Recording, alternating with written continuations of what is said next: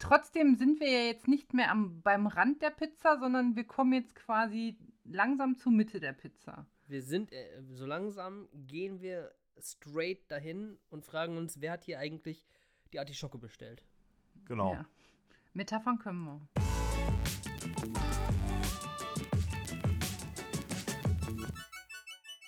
Herzlich willkommen zur 30. Folge des Unlimited Cast, präsentiert von UCI.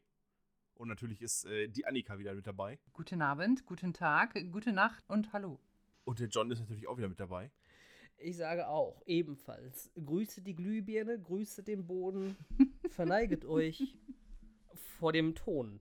Toll. Jetzt stehe ich doof da mit dem. Nein, was du ich stehst hier nicht hab. da. Du stehst nicht doof da. Also Nein, du stehst schon, also du sitze ich auch. sitzt ganz genau. Ähm, wer da nämlich gerade sitzt und spricht, ist der Domme. Hey. Mahlzeit. Und heute, wir haben es, äh, also das Muster hat sich ja vielleicht mittlerweile so etabliert. Ne? Es ist die 30. Folge, es ist ein, ein, ein Special, das wieder ins Haus steht. Und heute, äh, die heutige Folge verhält sich so ein bisschen wie so ein, wie so ein Regentag, der aber gar nicht anfängt wie ein Regentag, sondern so ein schön sonniger Tag. Und man geht so gut gelaunt und nur mit T-Shirt und kurzer Hose geht man aus der Tür und pfeift so fröhlich vor sich hin und läuft los und dann fängt es aber an zu regnen. Und man ist aber gerade so weit weg von zu Hause, dass es jetzt auch irgendwie Blödsinn wäre, jetzt wieder umzudrehen. Und dann guckt man einfach nur nach oben und sagt sich, oh, das ist doch jetzt nicht wahr. Und der Tag sagt dann, doch, doch, das ist wahr. Und das machen wir heute auch. Wir reden über wahre Sachen, über wahre Geschichten und warum die so toll sind oder auch nicht. Es gibt vielleicht Leute in unseren Reihen, die wahre Geschichten ähm, etwas kritischer sehen als ich. D- Spoiler. Die dann, die da nicht, die, die, die, die, die, da, die da nicht ganz so, so ein Fable für haben. Ja, D- Das heißt nicht, dass ich die ja. irgendwie doof finde oder kritisch sehe, sondern wenn, wenn du mir eine Fik einen Fiktion-Film äh, Film vorsetzt und einen Film nach wahren Begebenheiten, werde ich wahrscheinlich die Fiktion nehmen. Hm. Oha. Echt? Hm. Du auch, Echt? John? Ich, ähm, ich möchte mich dazu gleich äußern. Ich bin nämlich, wohl, ich möchte mich jetzt äußern. Ich bin, Weg mit der Struktur. Das ist Folge 30. ich bin ein Kind beider Welten. Also, ne, gib mir, gib mir etwas, was vollkommen erdacht ist. Und ich sage, ey, könnte das echt sein? Ich feiere es. Und genauso ist das mit echten Der Sachen. Troll in ich, ja.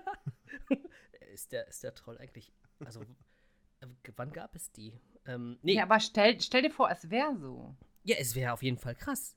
Und theoretisch gesehen, ja, vielleicht war Mittelerde und wir leben einfach nur in der Zukunft.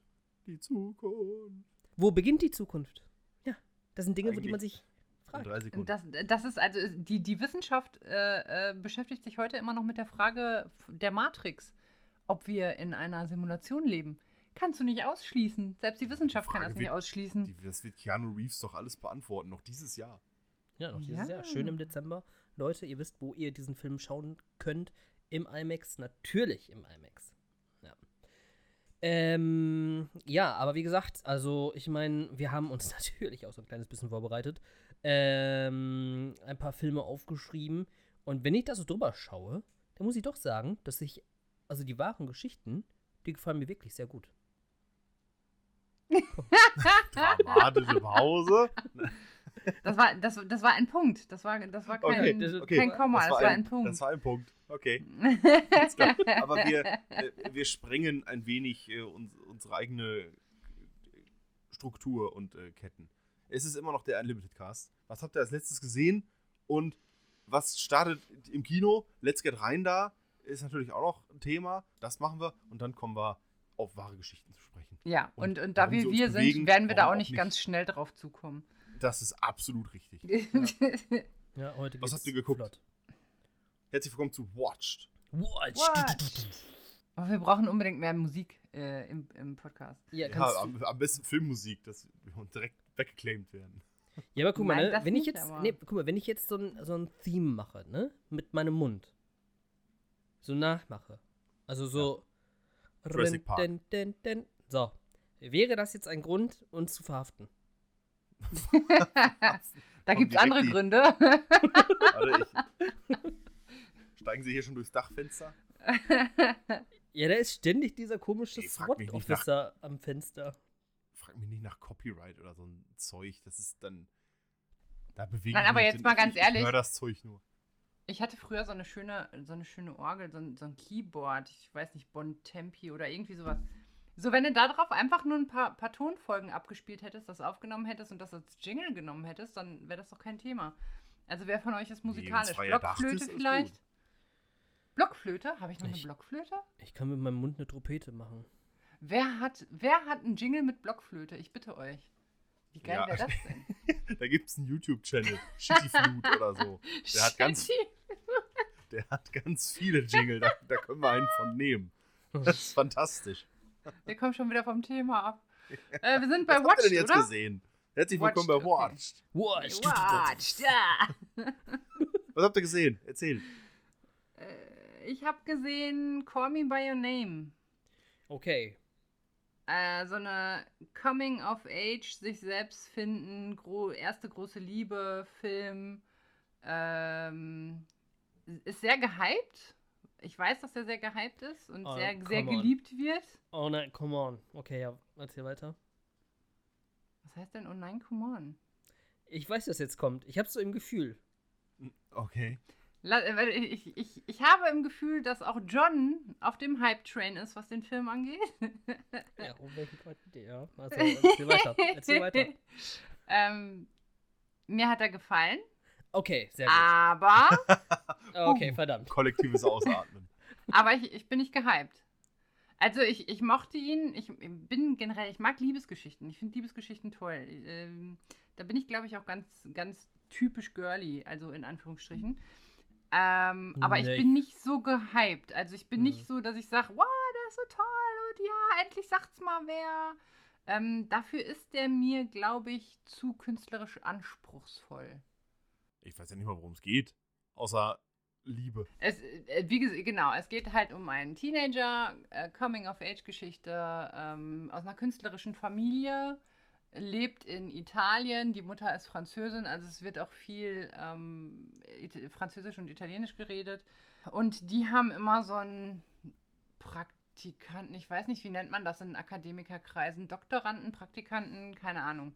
Ähm, so, und da kommt halt ein, ein neuer Doktorand, Praktikant, was auch immer. Ein Dude. Ich, ich, ich, hätte, ich, ich, ich hätte mein Studium mal zu Ende machen sollen, dann hätte ich es auch gewusst. Aber jedenfalls verliebt sich dieser ähm, 17-jährige Teenager in den erwachsenen Mann und auch, äh, also das beruht auf Gegenseitigkeit und dann haben die einen aufregenden Sommer. Also dann, dann ist es auch so, ähm, so dieses, dieses typische erste Liebe, ne? kann ich ich's, kann ich's dem Gegenüber gestehen und jeder Blick ist so ah, so aufregend und ah, bin ich eifersüchtig, wenn wenn das Gegenüber mit irgendwelchen anderen Leuten redet und so. Also das ist eigentlich ganz schön gemacht. Das finde ich finde ich sehr schön und ich mag auch und das das wollte ich noch sagen, bevor John zu seinem Film kommt. Ich mag beide Schauspieler sehr sehr gerne. Armie Hammer ist im Moment sehr kontrovers in der Presse aber spielt das sehr, sehr gut. Und den Timothy Chalamet, John, wie wird das ausgesprochen? Schalamet. Timothy Chalamet. Ch- Chalamet, ähm, den, den mag ich sowieso. Also ist, ist für mich einer der talentiertesten jungen ähm, Darsteller. Darsteller überhaupt. Also ähm, der war ja jetzt auch in Dune, den hoffentlich der eine oder andere gesehen hat. Und wird demnächst auch Willy Wonka spielen, was ich auch ziemlich hype. Von daher, also eigentlich alles richtig gemacht, hat mich trotzdem nicht gepackt. So, äh, dann gebe ich ab an John. Watched. Watched. Ich habe watched, ähm, I watched Porträt einer jungen Frau in Flammen. Und wenn Call Me By Your Name schon künstlerisch anspruchsvoll ist, dann ist Porträt einer jungen Frau in Flammen die Kunst in seiner pursten Form. In seiner pursten Form? Ja, das war Ist richtig. Pur ein Adjektiv, das sich steigern lässt. In seiner, in einer, in der, in der Doch, puren. Pursten, Pursten gibt es, glaube nee, oder? Ich glaube nicht, nee. Weil Sonst, sonst es kann ja nicht purer mehr, sein als mehr, pur. Mehr, Ja, weil dann wenn etwas purer ist als etwas anderes, dann ist das andere ja nicht. Das, das werden wir Pur. rausfinden. Ich, ich möchte aber nochmal, weil John das so betont sagt hat, ich möchte nochmal sagen, oder ich möchte nochmal ganz kurz klarstellen, dass ich nichts gegen künstlerisch anspruchsvolle Filme habe. Einer meiner Lieblingsfilme ist Melancholia und den würde ich als Ja, der ist doch auch- sehr sperrig äh, erachten. Ja, Also, äh, also das, da, es liegt nicht an dem, an dem Künstlerischen, sondern vielleicht an dem Künstlerischen in Verbindung mit der Liebesgeschichte. Das wollte ich nur sagen. Aber ich habe keine Ahnung, worum es in deinem Film geht, Porträt einer jungen Frau in Flammen. Klär mich auf. Okay, Also, Wenn Leute. der Name Programm ist, gucke ich den auch.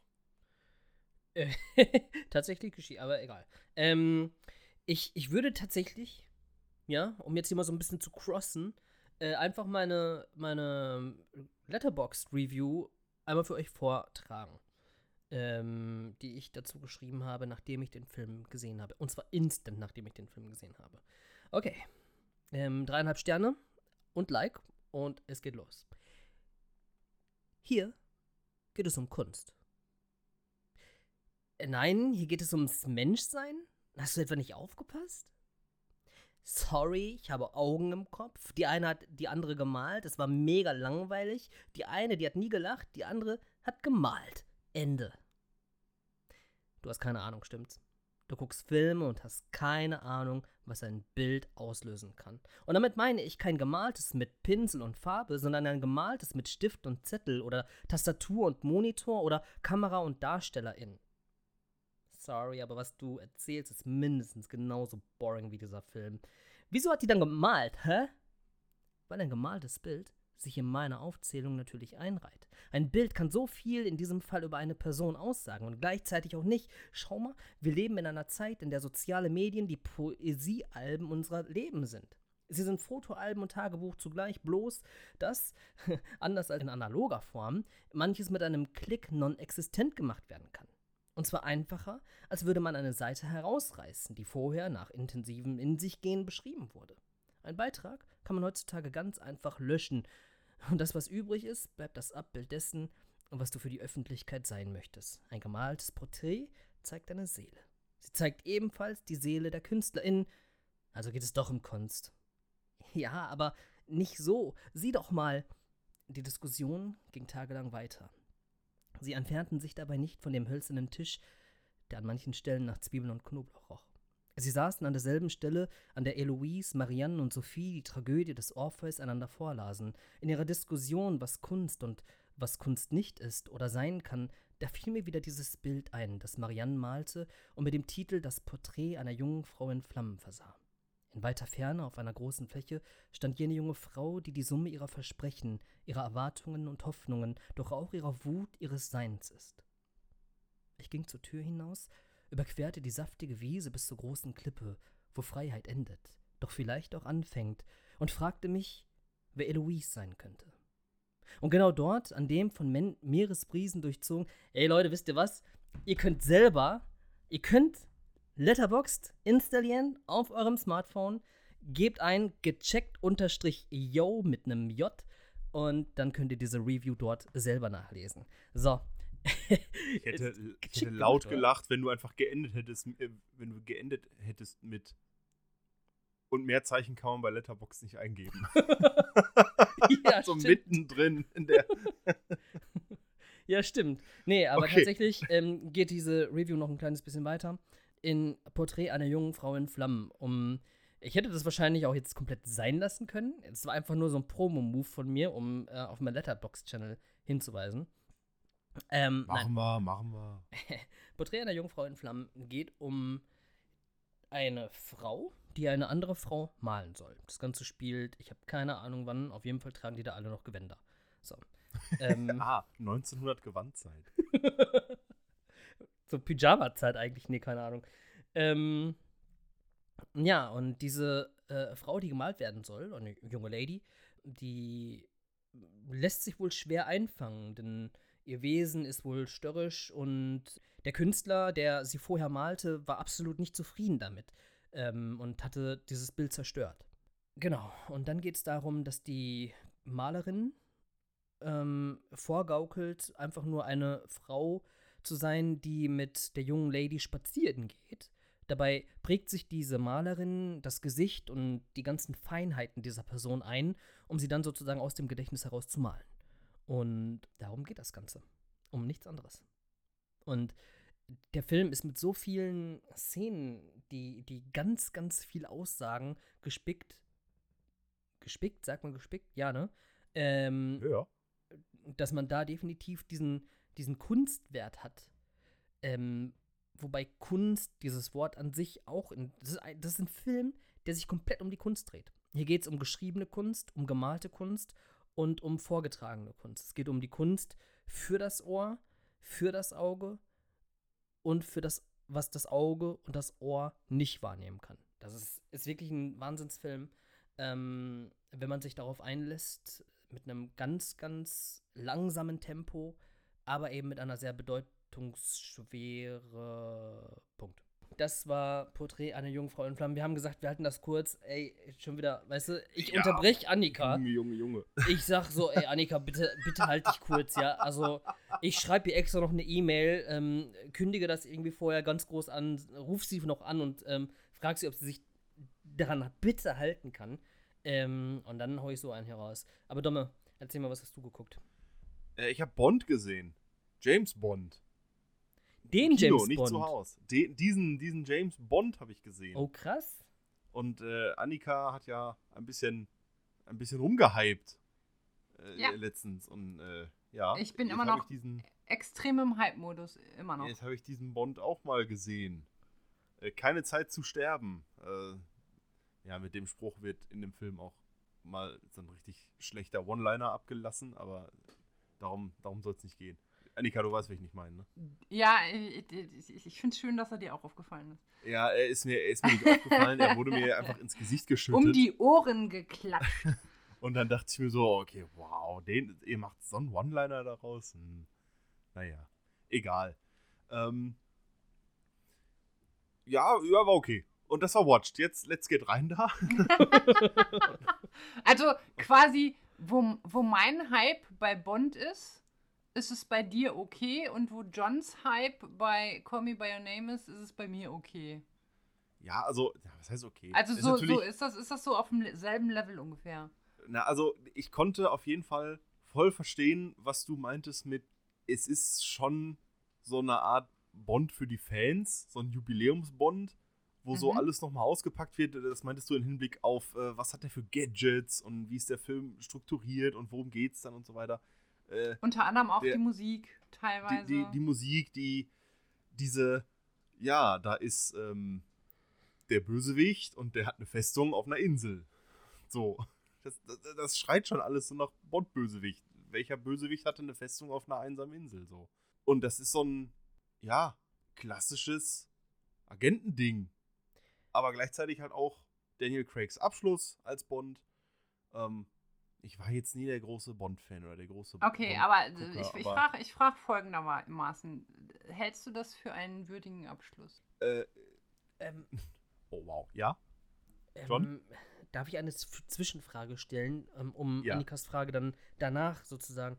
Ähm, äh, was macht den Film denn jetzt aus? Also, was ist so besonders an dem Film? Oder was ist.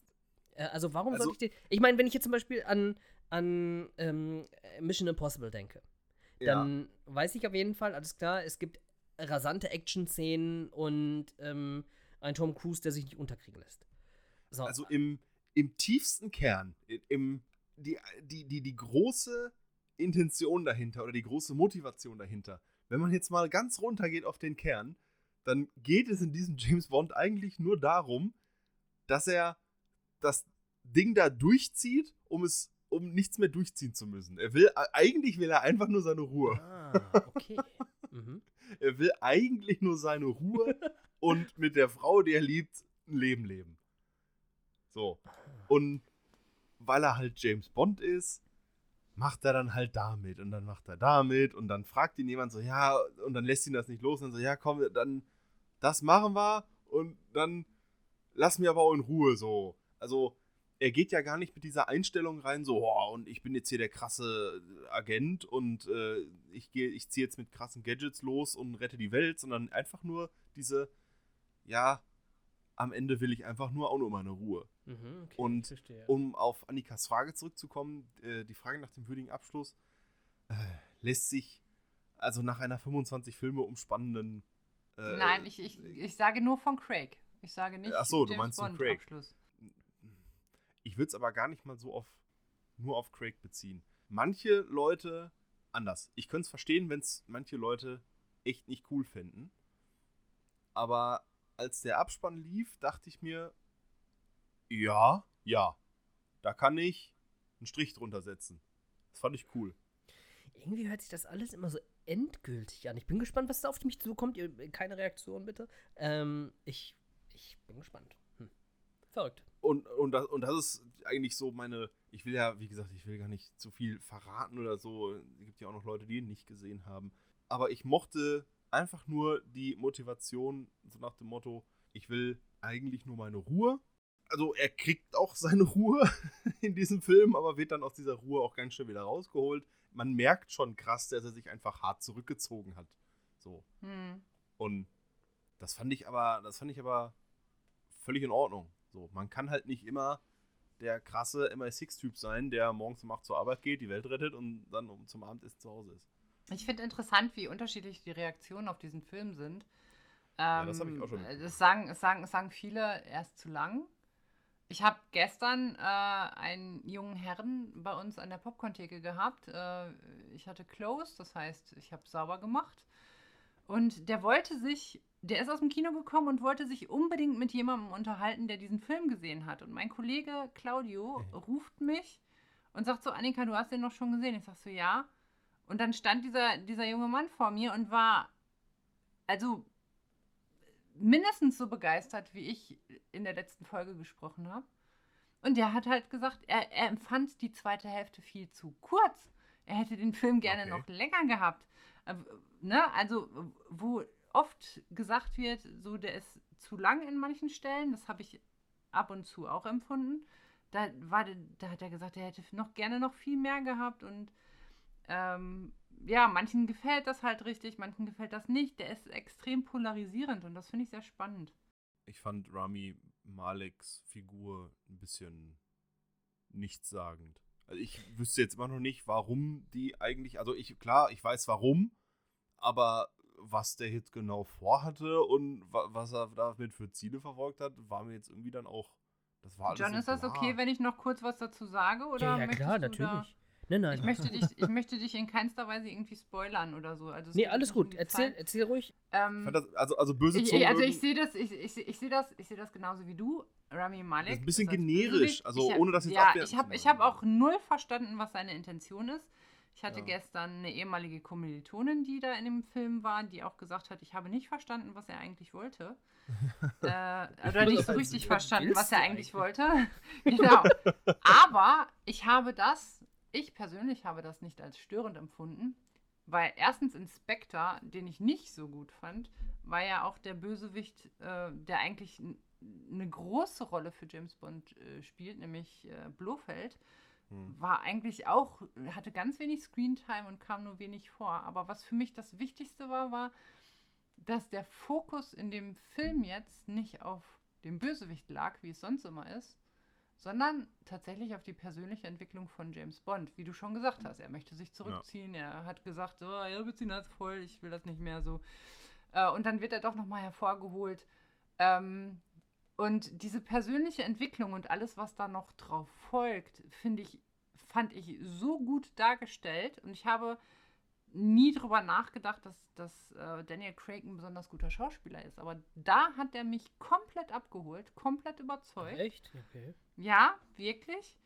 Und, ähm, aber nicht nur er, also das hat alles gepasst. Aber in diesem ganzen Ensemble um den privaten James Bond rum, mehr oder weniger privat. Ne? Also James Bond ist nie ganz privat, der hat immer seine Aufträge, aber in diesem ganzen Ensemble ist Rami Malek leider untergegangen. Also Rami Malek und halt seine äh, Intention.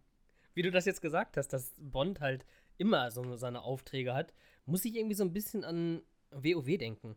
Wo man einfach zu jedem Questgeber geht Genau. und dann einfach alle Missionen annimmt und dann erstmal so sich an den Kühlschrank stellt und denkt sich, boah, fuck, Ich habe noch ganz viele Missionen offen, ey, scheiße. ich ich sehe M an seinem Tisch sitzen mit dem Wir brauchen jemanden, der uns zwölf Koboldohren bringt. Sie sind unser Mann. Richtig gut, ja. Aber alles in allem hat er mir, hat er mir ganz gut gefallen und als dann, wie gesagt, als dann der Abspann lief, dachte ich mir so, boah, das, äh, ja, warum nicht? Mhm. So, also doch ein machen. würdiger Abschluss, ja. Muss ich leider noch mal was zu sagen, wenn John weg ist. Und äh, diese Aufnahme hier. Nicht, nicht persönlich nehmen. Alles gut, alles gut. Ähm, meine die ja, ich, ich bin tatsächlich. Achso. Nein, bin die natürlich tatsächlich- auch. ich hatte jetzt schon ganz oft die Möglichkeit, da reinzugehen. Aber irgendwie habe ich mir gedacht, boah, die Couches ist auch gut. Was mich eigentlich wundert, weil ihr ja eigentlich immer vor mir in den Filmen seid. Ja, ihr seid ja immer die, die zuerst reinrennen und ich immer irgendwo die Zeit suche, äh, wie ich ins Kino komme. Und diesmal war ich tatsächlich die Erste. Ja, Ja, Bond ist für dich aber auch eine Herzensangelegenheit. genau. Gar nicht so, gar nicht so. Das hat sich einfach nur äh, ergeben, weil das gut gepasst hat, weil erstens mein Freund an dem Tag Zeit hatte, was immer sehr schwierig ist, wenn der eine nachts arbeitet und der andere tagsüber. Und Mhm. ähm, weil ich erst Spätschicht hatte. Also, äh, das heißt, ich bin vor der Schicht in den Film gegangen und habe dann direkt angefangen zu arbeiten. Und als, also das war, ja, so, ist egal. Dann würde ich sagen, let's get rein da, oder? Let's get rein da. Let's get Rid rein Ridley da. Scott haut wieder was raus. Da werde ich auf jeden Fall rein da. Das war am Let's get rein 14.10.2021. da. 2021. Habt ihr Bock auf The Last Duel von Ridley Scott? Äh, ganz ehrlich, Ja. ich kann Duel nie richtig aussprechen. Ich sage immer The Last Duel. Du du Duell? Duel. Duell, Duell The Rock Duell. Johnson. Ja, Duell? Du- Duel. Johnson. Duel. Ja, Ich habe in meinem Leben genug Yu-Gi-Oh! gespielt, um zu wissen, wie man Duel ausspricht. Das wird, das wird auf jeden Fall auch sehr interessant wieder an der Kinokasse. Das wir- werden wenige Leute aussprechen können. Aber Das ist zu, deiner, zu deiner Frage, ja, ich habe da Bock drauf. Und nein, ich werde ihn mir nicht im Kino angucken, weil ich keine Zeit habe. Aber das ist der absoluter Hammercast und Ridley Scott. Ja, ich habe da auch richtig Bock drauf. Also ich weise da nochmal drauf hin. Ich habe tatsächlich Bock drauf, aber ich habe keine Zeit. Verdammt. Mist. The Last Duel, worum geht's? Was zaubert uns Ridley Scott dieses Mal auf die Leinwand? Folgendes. In zwei Stunden und 22 Minuten, sei gesagt. Genau. Äh, Drehbuch hat auch wieder Dings geschrieben, ne? Hier, ähm, Der Dings. Dings hier. Ben Affleck und äh, ich wollte schon Brad Pitt sagen, aber nein, Matt, Matt Damon, Damon. natürlich. Und am Drehbuch beteiligt war Nicole Holofcener, die bereits für das Drehbuch zum Film Can You Ever Forgive Me für einen Oscar nominiert wurde. Äh, ja, und ich glaube, das ist mal wieder, ich, weil, ey, ohne Scheiß. Hier, wie heißt der Film? Mit den beiden Dudes, Ben Affleck und Matt Damon. Good Will Dogma? Hunting. Good Will Hunting war doch Dogma? auch von den beiden, genau, Dogma auch. Ja. Und, ähm, Ey, Die haben, Matt Damon äh, und die Ben Affleck, Wenn die Good Will Hunting haben die, glaube ich, das ähm, Drehbuch geschrieben und dafür auch einen Oscar gekriegt. Ja, genau. Und ich meine, Ben Affleck ist sowieso ein grandioser äh, Drehbuchautor. Und ähm, The Last Duel erzählt die Geschichte von Marianne, die sagt, dass äh, sie vergewaltigt wurde. Und zwar von einem der beiden. Dudes. Hausgast. Ja. Ich glaube, Nee, das heißt das Margaret. ist ja Adam, Adam, Adam? Driver. Ah, sorry. also Adam, Adam Driver nistet sich quasi, also ist Hausgast oder keine Ahnung. Jedenfalls nistet er sich bei äh, Matt Damon und seiner Frau ein und die Frau sagt dann, dass Adam Driver seine Hände nicht bei sich lassen konnte. Mhm. Genau, und daraufhin natürlich Empörung, Empörung, Empörung und ähm, so, wir kämpfen jetzt und das Recht wird bei dem sein, der gewinnt. Und Das ist ähm, eine ziemlich primitive Art der Rechtsprechung, aber ja, aber das ist krass, ne, dass das so gemacht wurde. Und The Last Duel Ja, ist ist tatsächlich auch das letzte historische ähm, ähm, Duell, ähm, das im Mittelalter ausgetragen wurde. das letzte Ja. legale Duell in der Geschichte Frankreichs. Ja. I see. Okay. Also nach, nach wahren, wahrer Begebenheit. Also sie duellieren sich darum, ob Adam Driver die Frau vergewaltigt hat oder nicht. Genau. Offenbar, denn wahrscheinlich wird der Anschuldig Angeschuldigte sagen, ey, nein. Genau, er sagt, ich habe es nicht getan. Die Frau sagt, äh, ich habe es doch getan. Und dann gibt es natürlich zwischen den Eheleuten auch noch Streit, äh, ne, weil kann man seiner Frau wirklich glauben? Und so weiter und so fort. Ja, geht viel, ich denke mal, es geht auch viel um Gleichberechtigung und sowas, weil Richtig. wer hört denn, das ist ein Mittelalterfilm und ich sag das mal so salopp, wer hört denn da schon auf die Frau so? Ja. Weil es ist, es ist Mittelalter. So. Das, da, da war das halt so. Ja. Ja, aber das, ich, ich glaube, das das hat Problem. weniger was mit, es hat weniger was mit, wer hört denn schon auf die Frau zu tun, sondern eher mit der Ehre und mit der beschmutzten Ehre, weil die, Ja, stimmt, das die, auch. die Ungnade der Frau fällt ja dann auch auf den Mann. Ja. Ja, stimmt. Das Ganze ist auf jeden Fall eine, und das ist tatsächlich so, das ist eine, ähm, ein Film in Hinblick auf, auf die MeToo-Bewegung. Und das, was den Film, also technisch gesehen, ich glaube technisch, ja, technisch gesehen, interessant macht, ist, dass er aus drei Perspektiven erzählt wird. Und diese, diese Perspektiven-Filme, wie zum Beispiel acht Ich wollte gerade Blickwinkel, fragen, wird das so eine Acht-Blickwinkel-Kiste? ich glaube tatsächlich, ich habe ich hab jetzt natürlich keine Beweise dafür, ich habe den Film leider nicht gesehen und ich kann mir gut vorstellen, dass das so in diese Richtung gehen wird. Finde ich gut. Bin, bin ich gespannt drauf. okay. Ähm, als nächstes Was haben wir noch? äh, Boss Baby am 14.10. laufen. Ein Animationsfilm. Ich glaube, DreamWorks hat da seine Finger wieder mit im Spiel. Ich habe den ersten Boss Baby ein einziges Mal gesehen. Das ist sehr lange her und ich weiß nicht mehr, worum es geht. Außer, dass es um ein Baby geht, das den Boss raushängen lässt, weil es aus der Babybehörde kommt. Und Der Genau. Junge der Familie kommt dem irgendwie auf die Spur. Also in der Familie gibt es noch ein weiteres Kind und das Baby kommt dann dazu. Genau, Äh, richtig. Ey, frag frag mich nicht. Boss Baby. Seltsam. Kriegt auf jeden Fall einen zweiten Teil und es werden beide wieder in Babys verwandelt, nachdem sie erwachsen geworden sind. Und das klingt für mich nach meiner geliebten Fish out of Water Geschichte, die ich eigentlich immer mag. Deswegen Auch bin wir ich jetzt ein brauchen, bisschen, vielleicht sollten wir irgendwann mal ein Special machen für Fish Out of Water, einfach nur um dir einen Gefallen zu tun. ich mag Fish out of Water. Und wenn die jetzt 30 Jahre später erwachsen sind und dann wieder zurück in Babys verwandelt werden, ich frage mich dann nur, was so der, diese, diese, diese Prämisse oder dieses Alleinstellungsmerkmal für das Boss-Baby, weil er ist halt ein Baby, aber er ist halt der krasse Boss, der Geschäfte regelt und so. Aber wenn er jetzt erwachsen geworden ist und sich dann nur zurückverwandelt, dann ist er ja in dem Körper von dem Boss-Baby, aber er ist ja de facto. Ach, ah, ist mir ist egal. Das ist mir vor- zu viel so wie es sich anhört, ist es ein sehr komplexer Film. ja, ja, Körpertauschgeschichten und boah. Äh, ja. Ich weiß aber ehrlich gesagt gar nicht, worum es geht. Was passiert in Boss Baby 2? Ein verrückter Wissenschaftler will eine Generation an super bösen Babys heranzüchten. Und das muss verhindert das werden. Wer und das, will das ja, nicht? wer will das eigentlich nicht? Und genau deswegen müssen äh, Tim und Ted, die beiden äh, Brüder aus dem ersten Teil, müssen zu Babycorp zurück und das verhindern. Es ist wahrscheinlich ein munterer Animationsspaß für die ganze Familie. Richtig? Für alt, jung und sehr jung.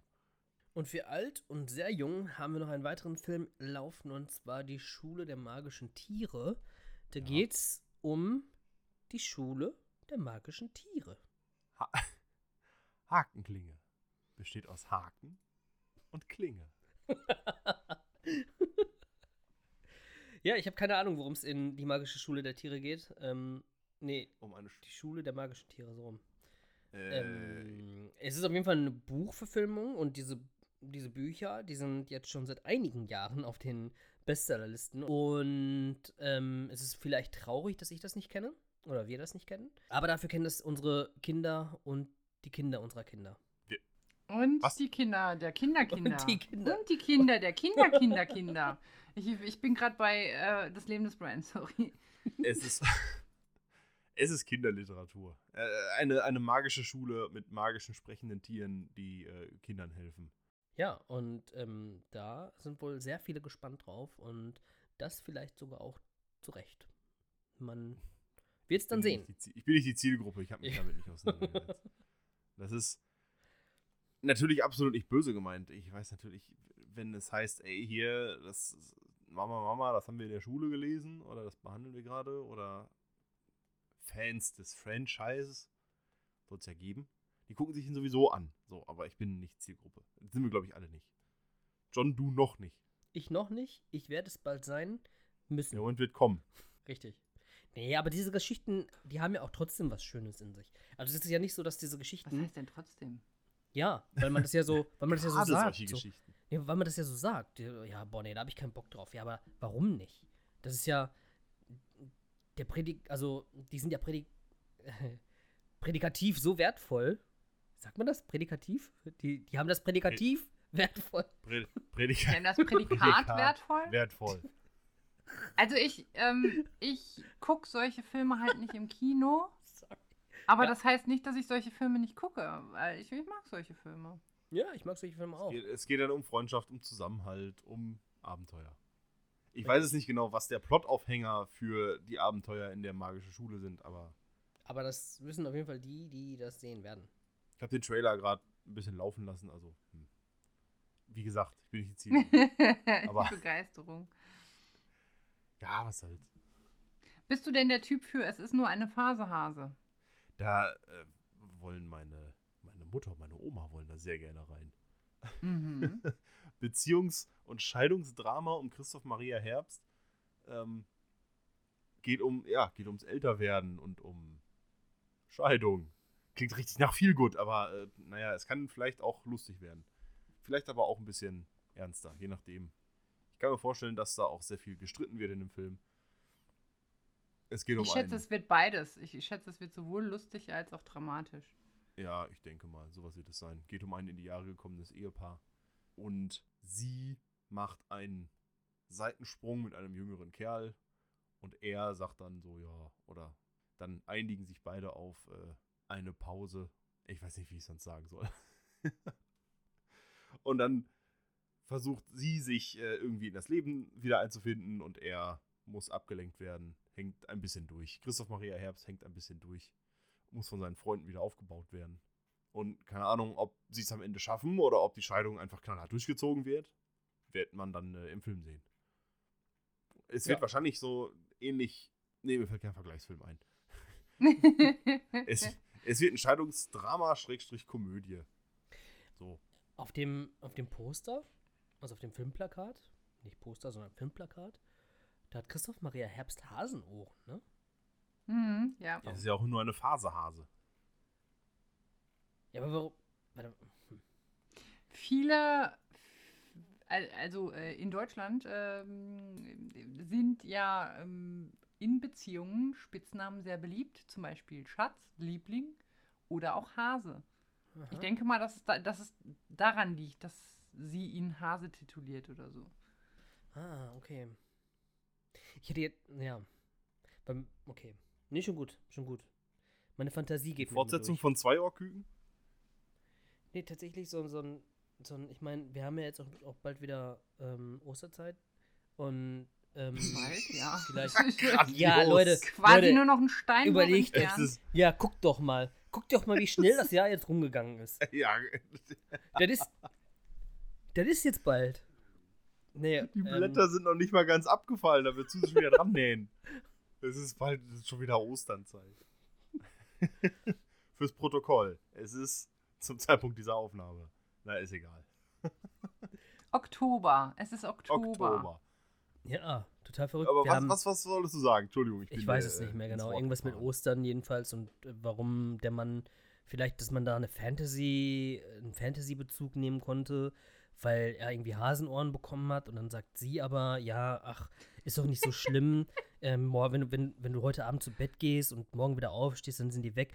Äh, das mit den Hasenohren ist nur eine Phase, Hase. Ja, das, das hört sich ganz nach John an. Willst du, du hast Fantasy gesagt und ich habe das Gefühl, du willst zum Thema überleiten. Ich möchte unbedingt zum Thema überleiten, weil um Fantasy geht es heute nicht. Nee. Okay, ich bin raus. Wir sind äh, mit, der, mit der Fantasie per Du und sagen, raus hier, jetzt geht's mal nicht um dich. Ja, richtig. Du kannst nicht immer die Aufmerksamkeit hier haben. Bitte geh Wir haben jetzt. schon oft genug über Marvel und so ein Zeug gesprochen. Lächerlich. Hau jetzt ab Da hier. kann man gar nicht oft genug drüber reden. Ja, das Marvel-Fan, glaub Wir, wir sprechen wieder. uns nach Eternals wieder. Der wird grandios Eternals werden. wird So. heftig. Sorry, Ja, ich Eternals. bin, ich bin, Mega. Ja, warte, warte, warte, ab, abwarten, Der abwarten. wird Oh, mega, oh, mega, ich mega, bin- mega, mega. Nee, das wird Ich bin- nämlich ein, ein, der, der Ich bin erste. längst nicht so gehypt wie so mancher. Das wird das erste. Drama-Ding von Marvel werden. Okay, ein bisschen Actionanteil natürlich auch, aber in erster Linie, ich bin mir, also ich glaube, die Menschen, beziehungsweise Eternals, werden ausgiebig beleuchtet. Und die Ich werden habe ihre krasse. X-Men-Vibes und nicht im positiven Sinne. So, ach, weiß Es, nicht. ka- es, es, die Werbetrommel, die wird ja gerade richtig stark gerührt, ne? Äh, Äh, ge, ge, äh, gerührt? getrommelt. Getrommelt. getrommelt. Genau. Sie wird getrommelt. Ich, ich, würde, ich würde mein Veto ein, einlegen, so gerne ich über Marvel rede, aber wir waren gerade bei der Einleitung, dass es heute mal nicht um Marvel geht. Okay, Veto ist Ja. akzeptiert, nehmen wir, stecken uns das in die Tasche und Gehen, dann gehen Sie weg, E- Eternals. Wir reden heute über, über wahre Geschichten und warum sie so sind, wie sie Weiche! sind. Wir kommen zum Hauptthema. Du, du, du, du. Wahre Geschichten. So, Leute, jetzt mal Butter bei den Fische. Guckt ihr lieber Fiktion oder wahre Geschichten? Ne, Das habe ich ja schon zum Anfang gesagt. Ja, aber jetzt mal so richtig festlegen. Ja, ja Fiktion. überzeugen. Nein, Fiktion. Verdammt! Ja, aber okay, ja, okay. Ja, nee, ähm, es ist ein tatsächlich, ich glaube tatsächlich, wir sind hier auf 50-50. Okay, die Vielleicht- Diplomatie-Antwort. Vielleicht 55-45. Okay. Aber, aber das Lustige ist, er sagt nicht für was. Ja, richtig, ganz für genau. beides. genau. 45, 55 für beides. Ja. Ja, lass ich so stehen, möchte ich gerne so stehen lassen, kann eingetragen werden. Und du, äh, äh, ah, hier, wie heißt nochmal? Domme? Ja, ah, wie heißt er? Pascal. äh, ja, das ist das Ding. Ich habe in meinem Leben schon zu viel Fiktion gesehen, um das zu ignorieren. Aber ich liebe halt wahre Geschichten. Und ich kann beides nachvollziehen. Es ist 50, es ist, ich würde auch fast sagen 50-50, aber darum, darum geht es jetzt hier nicht. Man muss sich ja festlegen. Ja, okay, Nee, stimmt.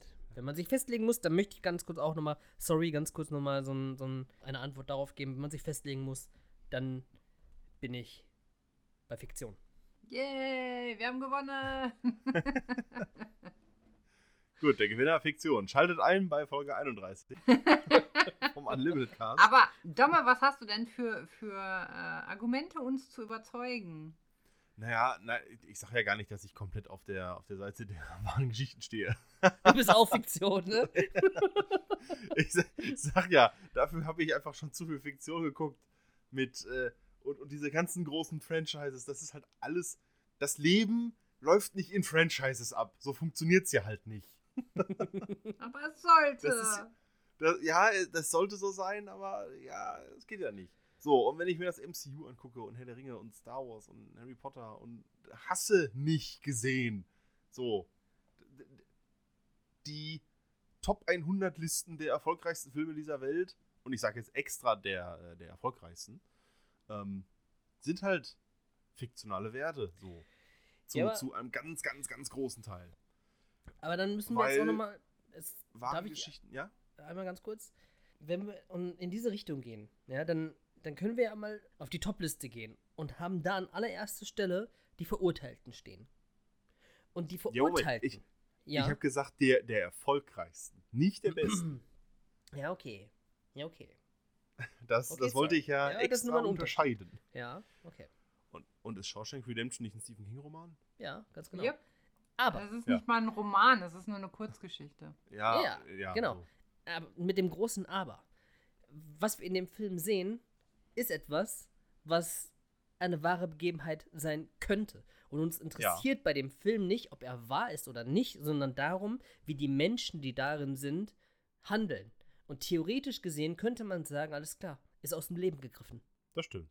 Wenn, wenn, wenn am Ende von Die Verurteilten gestanden hätte, oder am Anfang, nee, eher am Ende, basierend auf einer wahren Geschichte, hätte ich geglaubt. Ja, ich auch. Und das ist dann was, das macht den Film natürlich nicht schlechter, weil nicht dran steht, dass es eine wahre Geschichte ist.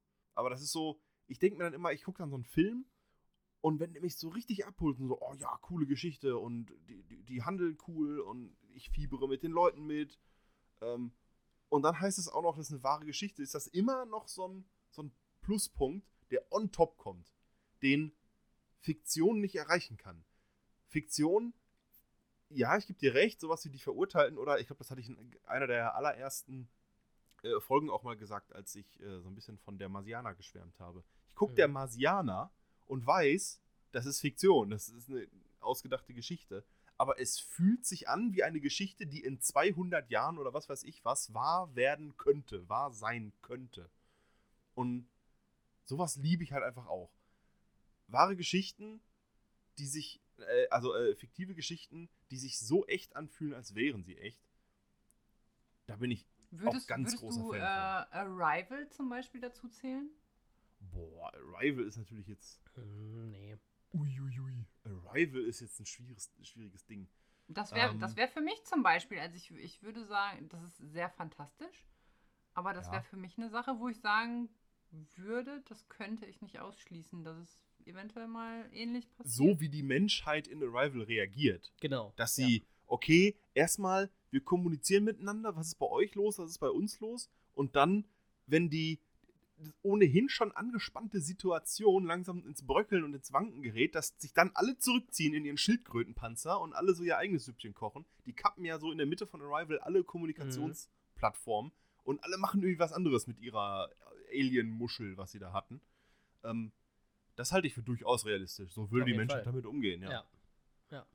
Im Leben nicht gäbe es eine geeinte Menschheit, die zusammen vor diesen Außerirdischen steht und, und auf diplomatischem Wege versuchen würde, da das Beste für alle Was? rauszuhandeln. Oder so. Beziehungsweise diese, ja gesagt. beziehungsweise diese Mechanik, die die dann benutzen, diese erzählerische Mechanik, ähm, die Amy Adams dann ähm, sozusagen erhält, ähm, was wir natürlich aus der Pers Beobachterperspektive nur erkennen können. Schwer nachvollziehbar. Ja, genau. da glaube ich, so, das wäre halt komisch zu wissen, dass das die Realität ist.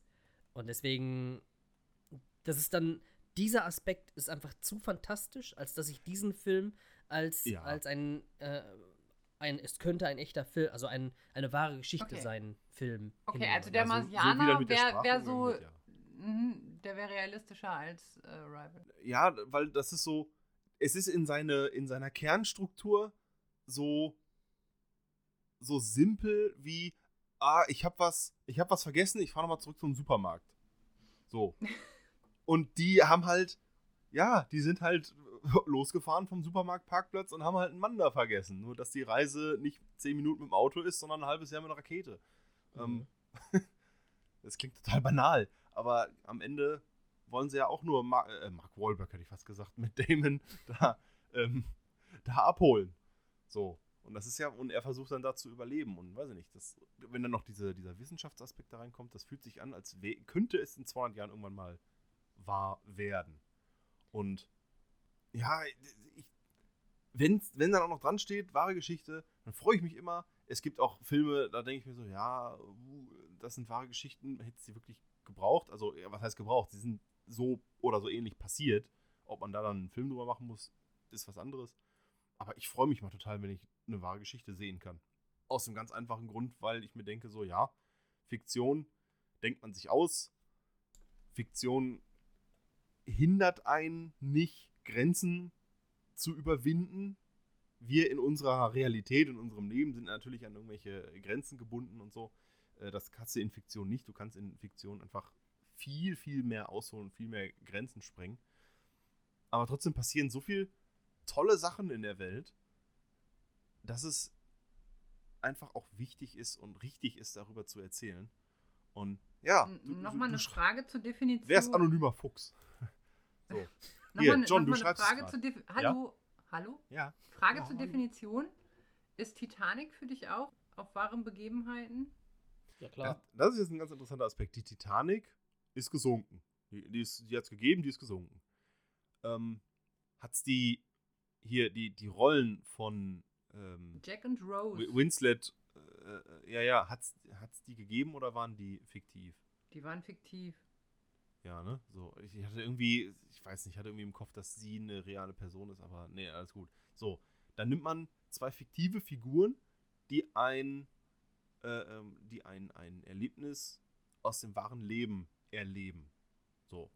Der Rahmen ist echt, die Prämisse ist echt und die Figuren sind dann fiktiv. Mit sowas kann ich auch voll leben, weil der, der, der Kern des Ganzen ist für mich dann bei Titanic nicht, dass es die Liebesgeschichte ist. Was Äh, viele nicht wussten, ist, dass es tatsächlich jemanden gab, der Jack Dawson, beziehungsweise Jay Dawson hieß, der tatsächlich an Bord der Titanic war und dort gestorben ist. Oh. Mhm. Der arbeitete irgendwie im Kohlentrimmer. Also, ne, die, äh, ähm, der hat die Schiffsöfen befeuert sozusagen. Also, so wie ich das jetzt verstanden habe. Genau, und ist dann dort gestorben. Wurde in Dublin geboren. James Cameron sagte aber, dass er davon tatsächlich gar nichts wusste, bis er das Drehbuch äh, fertiggestellt hatte. Und da- dann kommen wir zu diesem, zu diesem großen Thema, was äh, Gandalf in der Herr der Ringe so, so schön sagt. Äh, ob es eine gute Geschichte verdient, ausgeschmückt zu werden. Äh, ja, die Titanic ist untergegangen. Große Tragödie, viele Menschen sind gestorben. Und jetzt geht man hin und erzählt diese, diese tragische Liebesgeschichte von zwei Leuten auf der Titanic. Finde ich an und für sich voll, voll in Ordnung. Man könnte daraus auch einen, äh, einen Katastrophenfilm machen, wie, äh, ich bin jetzt mal äh, ganz verrückt, so ein Emmerich-Katastrophenfilm. Stellt euch ein Titanic-Remake von Emmerich vor. Oder Holy so. shit, okay. So. okay. Holy Besser shit. Emmerich als Bay. Besser Emmerich So. als Bay. Ja, irgendwie, also ihr Ja, wisst, ey, das ist schon ziemlich nah eigentlich. Also, so, das ein, muss man schon so ein sagen. Emmerich Bay Was? Titanic Remake. Der würde Titanic ein bisschen anders aufziehen. Ähm, es wäre im Kern immer noch die wahre Geschichte. Die Titanic hat existiert, die Titanic ist untergegangen. man, je nachdem, wie man es ausschmückt, wird dann aber nur ein anderer Film draus. Ja, ganz richtig. Ähm, und das ist dann wieder was, dass man äh, der Realität, also ich finde, man kann der Realität schon seinen eigenen Stempel aufdrücken, wenn man sie nacherzählen möchte. Man darf nur irgendwie nicht vom Kern abweichen. Also wenn, wenn es dann am Ende heißt so, boah, und dann ist am Ende der Tank explodiert und die Front äh, und, und, der, und der Bug der Titanic wurde nie gefunden, weil er auf dem Mond liegt oder so, dann hm, schwierig. ja. Oder war es das Heck? Ich weiß nicht, was nie gefunden wurde. Das ist ja zum Beispiel- ein Film von Asylum. ja, richtig. Nee, äh, habe ich tatsächlich sogar in der Sammlung, den Film ähm, äh, von, von Asylum, Titanic 2. Äh, definitiv ein Meisterwerk. Unbedingt schauen. Oh, wow. Ganz große Oh mein Filmkunst. Ähm, Asylum ist gar nichts für mich. was ich sagen wollte ist, wir haben ein, ein, ein Musterbeispiel eigentlich für das, was du gerade gesagt hast. Und zwar ist das Troja. Also Troja äh, von Wolfgang Petersen, der erzählt einfach so viel falsch und so viel ist einfach nur Bullshit, wo man sich denkt, ey Leute, was? Ihr weicht gerade so krass ab von, von, von dem eigentlichen, wie man es kennt. Und da, da war ein Pferd. Das kommt in die Richtig? Stadt. Ne? Klingt, klingt wie ein Genau. schlechter Witz. kommt ein So. Holzpferd in die Stadt. So, und dann kommt dann Gott und er schießt dann, ne, durch äh, die, hier, durch die Hand von, von Paris und, ähm, ne, tötet dann den unverwundbaren Menschen. Ja gut, So, aber dann ist natürlich ist es jetzt die wahre- äh, Nee, die genaue Aber, also, Zeitzeugen, Interviews, worauf basiert Troja? ich meine, also, es geht ja in, in Troja, der Film, ähm, da geht es ja um die Verfilmung von Homers Erzählung zu Troja. Es geht ja, das ist ja auch eine sehr mythologische Angelegenheit. Äh, das ist ja ähm, historisch auch, glaube ich, gar nicht so richtig. also, ne, die Erzählung von Homer. Jedenfalls weicht der Film total von dem, von dem Buch ab. Und das ist die große Sache. Das ist das, was du gerade im Grunde meintest. Und ähm, ein Musterbeispiel ist da Troja. Genau. Du jetzt von einem Buch oder vom Leben abweichst? Hm. Ja, da- das ist aber auch so ein Ding. Wenn man, wenn man von der Realität ein bisschen abweicht, um etwas einen eigenen Stempel aufzudrücken, finde ich das. Boah, finde ich, ist die Frage, finde ich das vertretbarer, als von einer, von einer fiktionalen Vorlage abzuweichen? ist schwierig. Ähm, Äh, Nehmen wir doch zum Ich- Beispiel mal The Conjuring. Ähm, äh, diese, diese GeisterjägerInnen gab es. Also die Warrens äh, waren ja wirklich Menschen, die auch das gemacht haben, was wir in den Filmen sehen. Die Frage ist nur, ob sie es ob sie es genauso schlecht gemacht haben wie in den Filmen.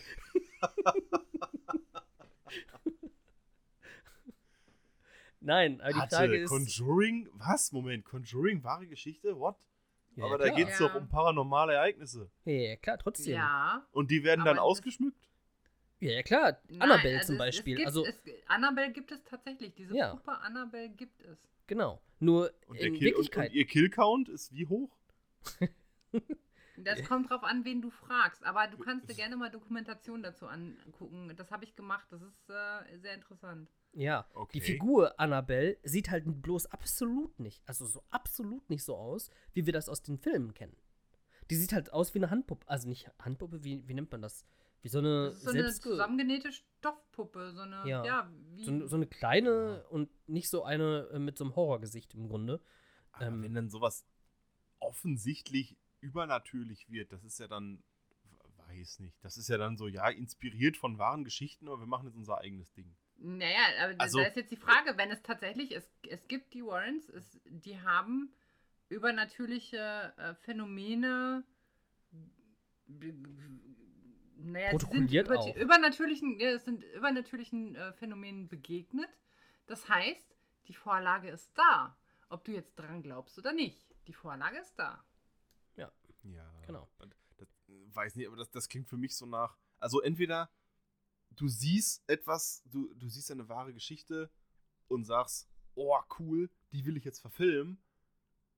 Oder du denkst dir, okay, ich habe richtig Bock, einen Horrorfilm zu machen. Was können wir machen? Oh, da gibt's doch diese Geschichte von diesen Warrens. Nehmen wir doch die und machen das irgendwie, weiß nicht, ich habe das Gefühl, das ist eine, vielleicht eine andere Herangehensweise. Für mich ist Also das es kein würde sich doch Unterschied keiner-. Was? Für mich ist das kein Unterschied. Also, Nee? wenn jetzt jemand, äh, wenn ich jetzt zum Beispiel ein Biopic nehme ähm, mit äh, Bohemian Rhapsody, ja, von dem ich auch weiß, dass da vieles umgestellt wurde, geschönt wurde, weggelassen wurde oder hinzugedichtet wurde. Ähm, aber das, das ist für mich kein Unterschied, weil, wenn man jetzt mal ganz banal sagt, dem Studio geht es nicht darum, irgendwie eine tolle Geschichte zu erzählen, dem geht es darum, Geld zu machen. So, und Freddie Mercury zieht und Horrorstories ziehen auch. Weißt du, wie ich ja, meine? ja. ja, stimmt schon, stimmt schon.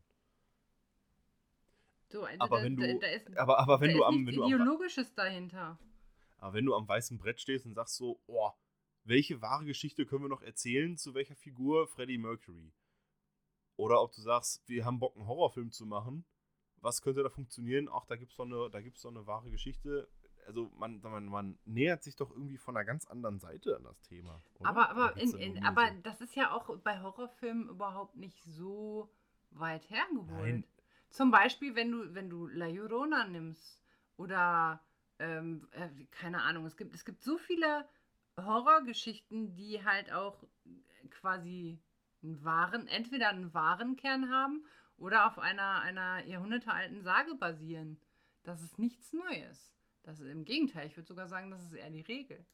Okay, wo befinden wir uns denn da mit ähm, äh, wahre Geschichten, die Definition, beziehungsweise wahre Begebenheiten? Beruht auf wahren Begebenheiten, angelehnt an wahren Begebenheiten, von wahren Begebenheiten inspiriert? Oder es ist eine wahre Geschichte? Was, was ist das? Also das, das sind mir fast die Liebsten, wenn es heißt so, so, das ist, das ist die Geschichte und die ist so passiert. So. Das dann in Nuancen zu verändern, finde ich vertretbar. Aber sowas wie, ein, ein Beispiel, Aufbruch zum Mond zum Beispiel. So.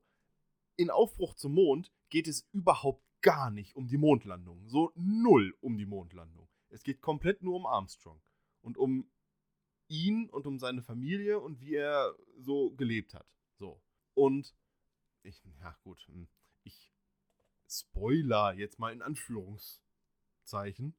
Ähm, und am Ende gibt es eine Szene auf dem Mond. Ja, man sieht am Ende auch noch die Mondlandung so.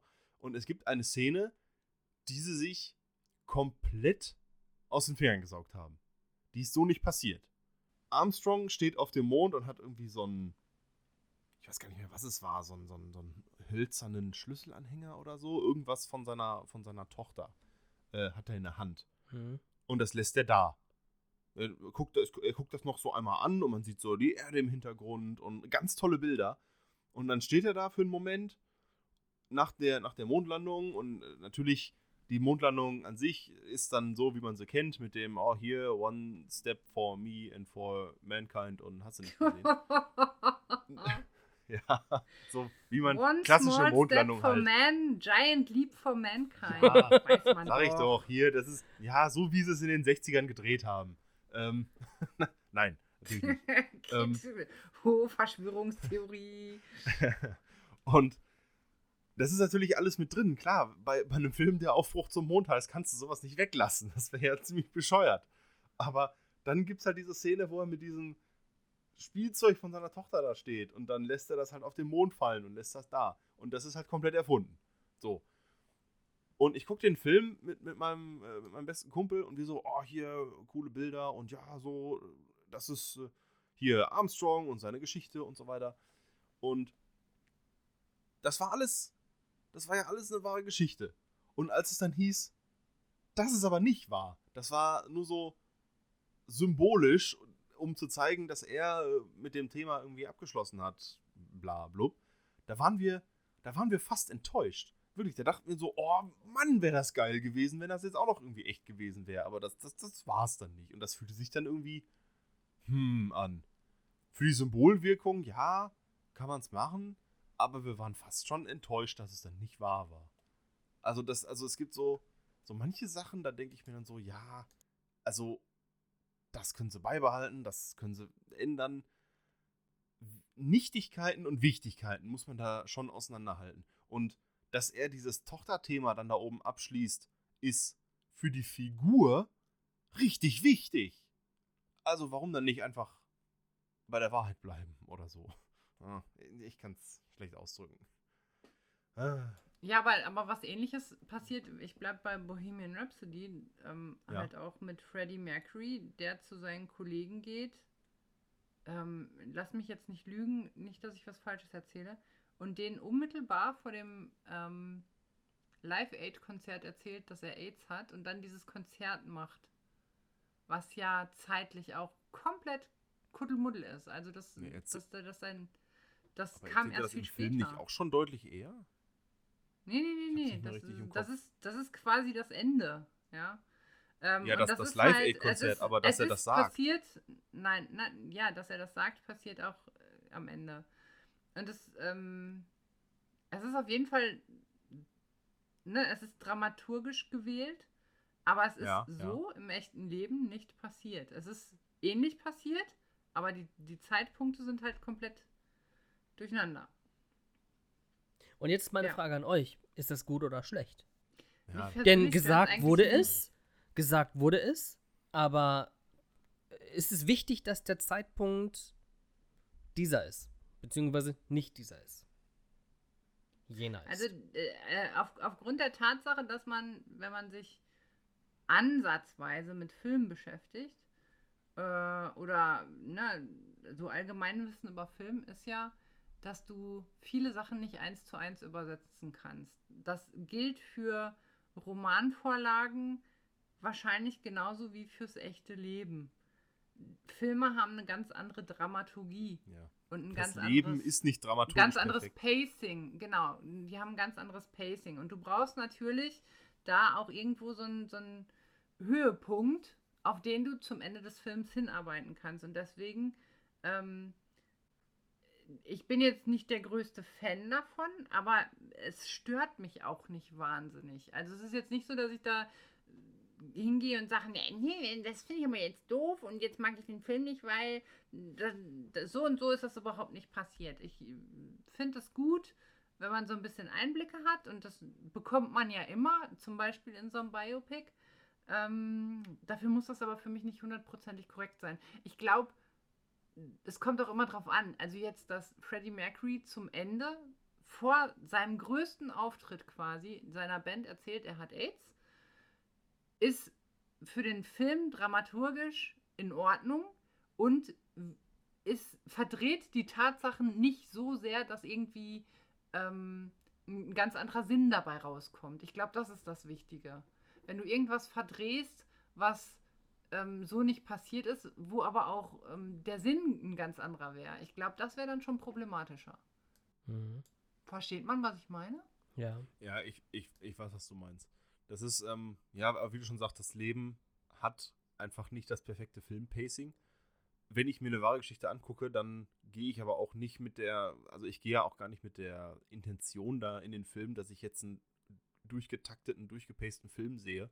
Ähm, wenn ich mir, wenn ich dann weiß, okay, so ist es halt abgelaufen, dann kann ich mit, äh, ich sag mal, in Anführungszeichen schlechtem Pacing voll leben, weil ich das ja weiß. Ähm, und jetzt das explizite Beispiel Bohemian Rhapsody, denke ich mir, ja, okay, aus filmischer Sicht macht Sinn, das so zu machen. Gebraucht hätte ich es nicht. So, die hätten für mich das auch einfach. Das heißt nicht, dass, ich, dass der Film dadurch besser oder schlechter oder sonst was wird. sondern nur, ich hätte es nicht gebraucht. Wenn sie sich einfach an die, wenn sie sich einfach dran gehalten hätten und das einfach chronologisch erzählt hätten, dann wäre der immer noch genauso geil gewesen. Weil ich mir dann mhm. immer denke, so ist es halt, so wie es abgelaufen ist, habe ich es jetzt präsentiert bekommen. Ja, cool. Und wenn sie, wenn sie dann Details ändern, dann denke ich mir meistens so, ja, gebraucht hätte ich es jetzt nicht aus Pacing-Gründen oder aus dramaturgischen Gründen. Ja. Ein Film wie Weiß zum Beispiel zeigt das Ganze ja noch mal ein bisschen, also noch mal eigentlich komplett anders. Denn in Weiß geht es um Dick Cheney, den Vizepräsident, ähm, während der Amtszeit von Bush war das, glaube ich, George W. Bush. Mhm. Und also im Grunde, es ist auch ein Biopic. Es geht da komplett um Dick Cheney und ähm, wie er sozusagen, ja, einfach ein super mächtiger Mann ist. Also ich habe mich immer gefreut, wenn Sam Rockwell im Bild war. du bist einfach der Hammer. In Weiß wird aber so viel mit skurrilen Ideen gearbeitet. Momente, die, die, die zwar so passiert sind, aber dann irgendwie ganz anders eingefangen werden. Wie beispielsweise, wie war das nochmal mit der, mit der ähm, Speisekarte? Da stand doch irgendwas drauf, was, ich weiß nicht mehr ganz genau, wie das war. Domme, du kannst das, glaube ich, besser erzählen. Die, äh, da ging es ja nicht um diese ähm, Guantanamo-Geschichte.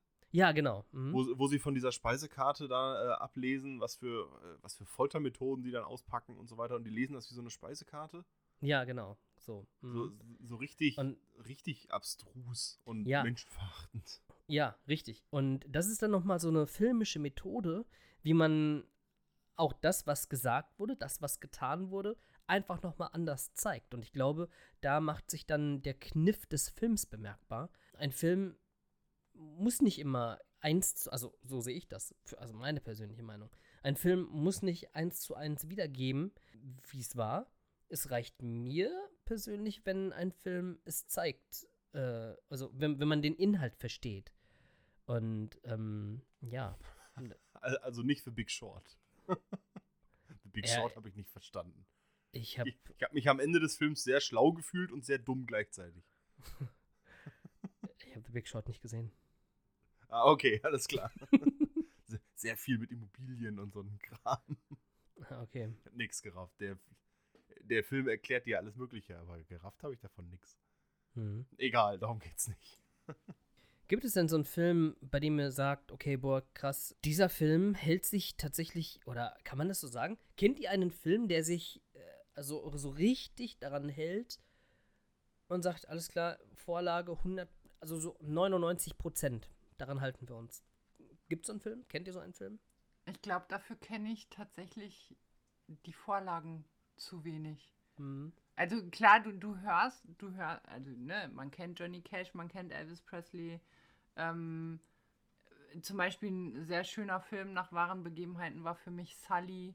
Da hast du auch von gehört, von dieser Notlandung ja, äh, des Flugzeuges im, im Hudson River und was danach noch kam. Aber ich habe das nie so verfolgt, dass ich jetzt sagen könnte, ah, okay, da, da ist irgendwie was gedreht worden oder, ne? Also ich gucke mir meistens den Film an und lese es dann hinterher irgendwie, dass, ähm, es gibt ja immer so, so Filmanalysen, das gucke ich mir ganz gerne an, ähm, wenn mich ein Film in irgendeiner Art und Weise gepackt hat und ähm, dann bin ich hinterher schlauer, aber es ist nicht so, dass ich jetzt so mich mit den ganzen wahren Begebenheiten auskenne, dass wenn jetzt ein Film kommt zu Wiz Khalifa, dann kann ich nicht sagen, ich, ich weiß, das ist ein Musiker, aber ich kann nicht sagen, ob da in seinem Leben irgendwie was gedreht wurde oder nicht. Keine Ahnung. Mhm. Mir fallen da spontan diese äh, Mark Ruffalo ermittelt Filme irgendwie ein. Die, die, die haben es mir, was Realitätsgrad, die fühlen sich immer so an, als, als wären die halt richtig so real. Ich denk da Vergiftete an Wahrheit Spot- äh, Vergiftete Oh. Wahrheit oder Spotlight. Mhm. Ähm, Spotlight das sind war so diese- fantastisch. Diese ganzen investigativen oh, und wir, wir arbeiten uns da jetzt rein und, und decken diesen, dieses, dieses Skandalöse auf und äh, prangern das an. Und da habe ich auch in, in Hinblick auf ähm, sowas wie Pressefreiheit, habe ich da immer das Gefühl, dass sie sich da schon immer ziemlich dicht dran halten. Mhm. An, an die, äh, an die, ich sag mal, Milestones innerhalb dieser, dieser Entwicklung und so weiter. Ähm, weil das ist ja sowas wie Spotlight oder Vergiftete Wahrheit, das sind ja keine Filme, wo jetzt die wahnsinnige Action abgeht oder so. Oder wenn bei, ähm, äh, äh, wenn bei Captain Phillips äh, Tom Hanks da entführt wird von dem, von dem gekaperten Boot, das sind ja, das sind ja Spannungsspitzen, so, die Mhm. ja auch wieder dramaturgisch was beitragen. Aber diese Mark Ruffalo ermittelt Filme, das klingt total abwertend, aber ich meine das gar nicht so abwertend.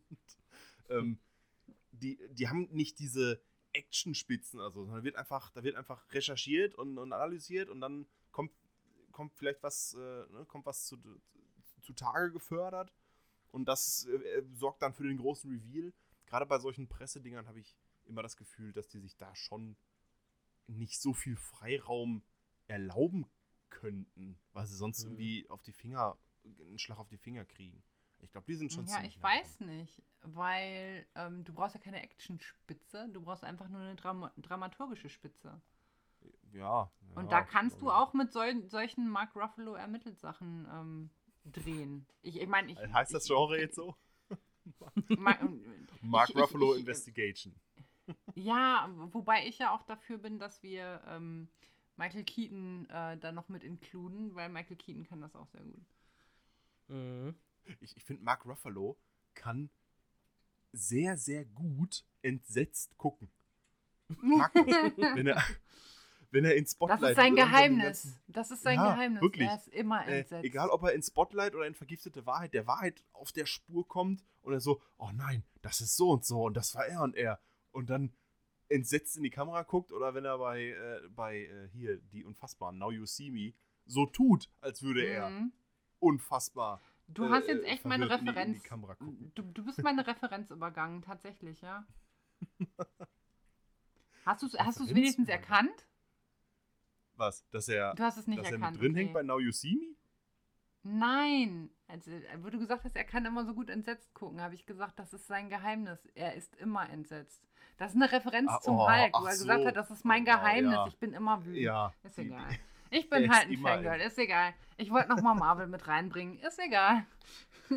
Das ist mein Geheimnis, Captain. Ich bin immer genau, ich entsetzt. bin Das immer ist so eine geile. Ja, ich bin immer entsetzt. Und dann guckt er auch so. Und dann guckt er so entsetzt, oh Gott. Ja, sehr gut. Ja, also, ich Also, glaube, bei solchen Domin, du als, du als ähm, wahre Begebenheiten, also als, als der Größte von uns, wahre schon, ich Begebenheiten. finde die einfach toll. Ja, was, was wären denn so deine Top 3 oder mit unter deinen Top-Filmen, was wahre Ähm, Begebenheiten angeht? Also, ich weiß, dass auf, also auf jeden Fall wäre, und ich weiß, der wurde vielleicht ein bisschen kritisch aufgenommen, aber ich mag tatsächlich sehr Catch Me If You Can. Mit Mhm. dem Scheck, Mhm. äh, mit dem Scheckbetrüber äh, Leonardo DiCaprio als Scheckfälscher und so, der sich durch die Welt betrügt und Tom Hanks jagt ihn. Ich finde den, das ist so ein richtig herrliches Feelgood Katz und Maus, so fühlt sich das schon fast an. Weil er ist ihm immer zwei, drei Schritte voraus und äh, ja, sie versuchen sich einfach nur aus dem Weg zu gehen und zu fangen. Und mit was für einer suffisanten Arroganz DiCaprio da manchmal rumhantiert und, und sich richtig überlegen fühlt und wie, wie dreist er manche Sachen durchzieht. Und, am- und dann heißt es auch noch hier, ja, zack, wahre Geschichte. Ob die Katz-und-Maus-Jagd jetzt am Ende wirklich exakt so abgelaufen ist, sei jetzt mal wieder dahingestellt. Aber hier größter Scheckfälscher, hat äh, zeitweise danach dann fürs FBI gearbeitet und äh, hat dann rausgefunden und hat dann hier den, den fälschungssicheren Scheck entwickelt und hat dem FBI geholfen, Fälschungen zu finden. Und das sind so Geschichten, da finde ich einfach unfassbar toll. Das sind so einfach aus dem Leben gegriffen und zwar über, über Menschen, Menschen fokussiert. Das ist, glaube ich, so, dann so ein bisschen äh, das, was ich daran so toll finde. Ob es jetzt äh, Sully ist, ob es Captain Phillips ist, ob es, ja, Catch Me If You Can ist mit dem Scheckbetrüger. So menschenfokussierte, wahre Geschichten, die liebe ich einfach. Ein jüngeres Beispiel wäre äh, ähm, Green Book oder Molly's Game. Ähm, oder, oh ja, hier, genau, du schreibst es gerade, Le Mans. Le Mans 66. Fand ich phänomenal gut, weil mir äh, einfach auch Bale und äh, Christian Bale und Matt Damon so viel Bock gemacht haben. Und das so, so unterschiedliche Charaktere waren, die immer wieder aneinander gerieben sind um sich und, und, Konflikte hatten mit sich und mit den anderen und mit ihren Umständen. Ähm, also Catch Me If You Can finde ich, find ich fantastisch. Le Mans fand ich total toll. Äh, Molly's Game, äh, Green Book liebe ich. An dem habe ich überhaupt nichts auszusetzen. Das ist für mich eine 10 von 10. Da würde ich überhaupt nichts dran ändern. Und ja, ich finde die einfach klasse. Annika, Hier, wenn man. Ähm, oh. äh, äh, Ja. äh, Raum mit, ähm, und ich meine nicht The Room, sondern Raum. ja, ähm, mit. Ähm, Äh, ah, wie heißt sie? Mann, Captain Marvel Care. Boah, ja, wie ja, heißt wir sie sind denn bei? Marvel. Äh, Brie Larson. Brie Larson. Brie Tochter. Larson. Ja, So. Auch Wahnsinnsfilm. keine große Wahnsinnsfilm. Actionspitze drin, sondern eher so der, also der, der Höhepunkt ist ja dann am Ende und dann ist der Film auch zu Ende. Der hat jetzt auch mittendrin keine große Actionspitze oder so, aber Hammerfilm. Wahnsinnsfilm, wirklich. Person fokussiert, klasse. einer 127 Geschichte? Hours oh ja, auch. mit James Franco. Wahnsinn. Du guckst James Franco zwei Stunden beim Leiden zu. Oh Mann, da bin ich, da bin ich dabei. Da Ja. fieber ich mit. Ja, Und ich so gar nicht. Also, das, was du Nee? gerade alles aufgezählt hast, das habe ich nicht gesehen, das, das kenne ich nicht. Also, teilweise habe ich davon gehört, teilweise auch nicht. Das ist so. Äh, gerade bei äh, äh, 100, 127 Hours? Ja, ne? Oder? 127 Hours. Äh, Genau, gerade gerade da, wo ich so gedacht habe, also ich bin, ich bin sowieso kein, kein Typ für Kammerspiele. Ähm, und da denke ich mir dann so, boah, nee, da, ich habe keine Lust, genau das jetzt äh, dem Typen einen ganzen Film lang zuzugucken, äh, Ja. wie er festhängt. Das, das ist so gar, also da bin ich komplett das Gegenteil von dir. das ist so, da ist vielleicht auch die, äh, ich, ich mag die 127 Hours ist so ein kleiner Sonderfall. Du steigst ein in den Film und du weißt ganz genau, okay, das wird jetzt die nächsten zwei Stunden, wird das die Marschroute. Bei Catch Me If You Can passiert ja immer was anderes. So, die jagen sich, das Setting Mhm. ändert sich, er macht einen anderen Trick, er wird anders verfolgt. Tom Hanks lässt sich was anderes einfallen. Das ist ähm, auch, es kann auch überraschend sein mit Wendungen und so weiter. Und bei 127 Hours hast du einfach, okay, ja, gut, er fällt rein, er steckt fest. Ich weiß, was die nächsten zwei Stunden passiert. Ich werde ihm beim Leiden zugucken und die Marschroute ist, er muss da wieder raus. Mhm. Das ist ja schon auch ein anderer Aufbau. Aber ja. das Aber trotzdem was, wurde hier auch was so, bei 127 Hours ähm, wurde sehr viel, weil man weiß natürlich, das ist jetzt hier ein Szenario. Wir sind hier nur in einer, in, in einem Setting sozusagen. Wir müssen hier irgendwas anders machen, um, um sozusagen Spannung drin zu halten. Und es wird so viel gespielt mit Kameraeinstellungen, mit Lichteinstellungen. Es wird mit Illusionen gespielt tatsächlich. Es wird mit, also wenn die verschiedenen Bedürfnisse dann kommen, wenn er zum Beispiel Durst bekommt, dann wird auf einmal in ganz schnellen Schnitten wird dann eingeblendet, wie, wie eine ganz frische, frisch geöffnete Cola in ein Glas geschüttet wird. ja, All sowas, das sind klingt so Sachen. Product Placement. Ja, ja, klar, also, ne, aber es kann natürlich auch sein, dass es eine Pepsi war oder Freeway. ähm, Ja, Pepsi, Freeway, Cola, äh, äh, Afri-Cola, richtig, Fritz alles. Cola, Fritz um, alles. Nur, um nur einige zu nennen. Richtig, genau. Das kann Genau. alles gewesen sein. So, aber es geht einfach darum, wie, ja, wie das eingefangen wurde. Und das ist etwas, was den Film halt auch besonders gemacht hat. Wie mit den Tönen umgegangen wird und so weiter und so fort. Ja, genau das ist es nämlich. Denn es gibt noch einen anderen Film, der ist zwar Fiktion, aber nicht auflegend. Das ist doch auch ein bestimmt, bestimmt, das ist doch auch ein Film, den du bestimmt nicht magst, oder? Annika? Ni- Nicht auflegen. Mm, War der mit. Liam Neeson? Nee, Colin Farrell. Nee, Colin, Ach, Colin Farrell. Farrell sollte nicht auflegen. Ähm, das ist, das ist so einer, ich habe ihn geguckt, aber der hat jetzt auch keinen bleibenden Eindruck bei mir hinterlassen. Wobei es da für mich spannender war, weil, ne, das ist so, wer, wer ist das? Äh, was, was hat er für Intentionen? Woher weiß er das alles? Aber, hm, ich, äh, also okay, es dann- ist nicht so, dann- dass ich überhaupt keine, ja, Dann, dann ein anderes, eine andere Frage zu einem anderen Film. Mochtest du Everest, beziehungsweise hast du ihn gesehen? nein. Everest fand ich fantastisch. Mhm, Der war mir auch richtig fantastisch. Das, da war nämlich dieselbe Sache eigentlich wie mit ähm, 127 Stunden. 127 Hours. Ui. Ähm, und zwar, man hat die Leute gesehen, man weiß, irgendetwas Schlimmes wird passieren. Und dann sind sie da oben und man denkt sich, oh shit, okay, alles klar. Hm. Mist. So, und eigentlich ist schon klar, was passiert. Genauso wie mit diesem Typen. Die Frage bei solchen Filmen ist ja wie bei jedem Katastrophenfilm, werden sie es schaffen? Werden sie Ja. es schaffen, da rauszukommen? Und wenn ja, wie? Und ich finde, diese Frage macht einen Film in dieser Art und Weise natürlich spannend.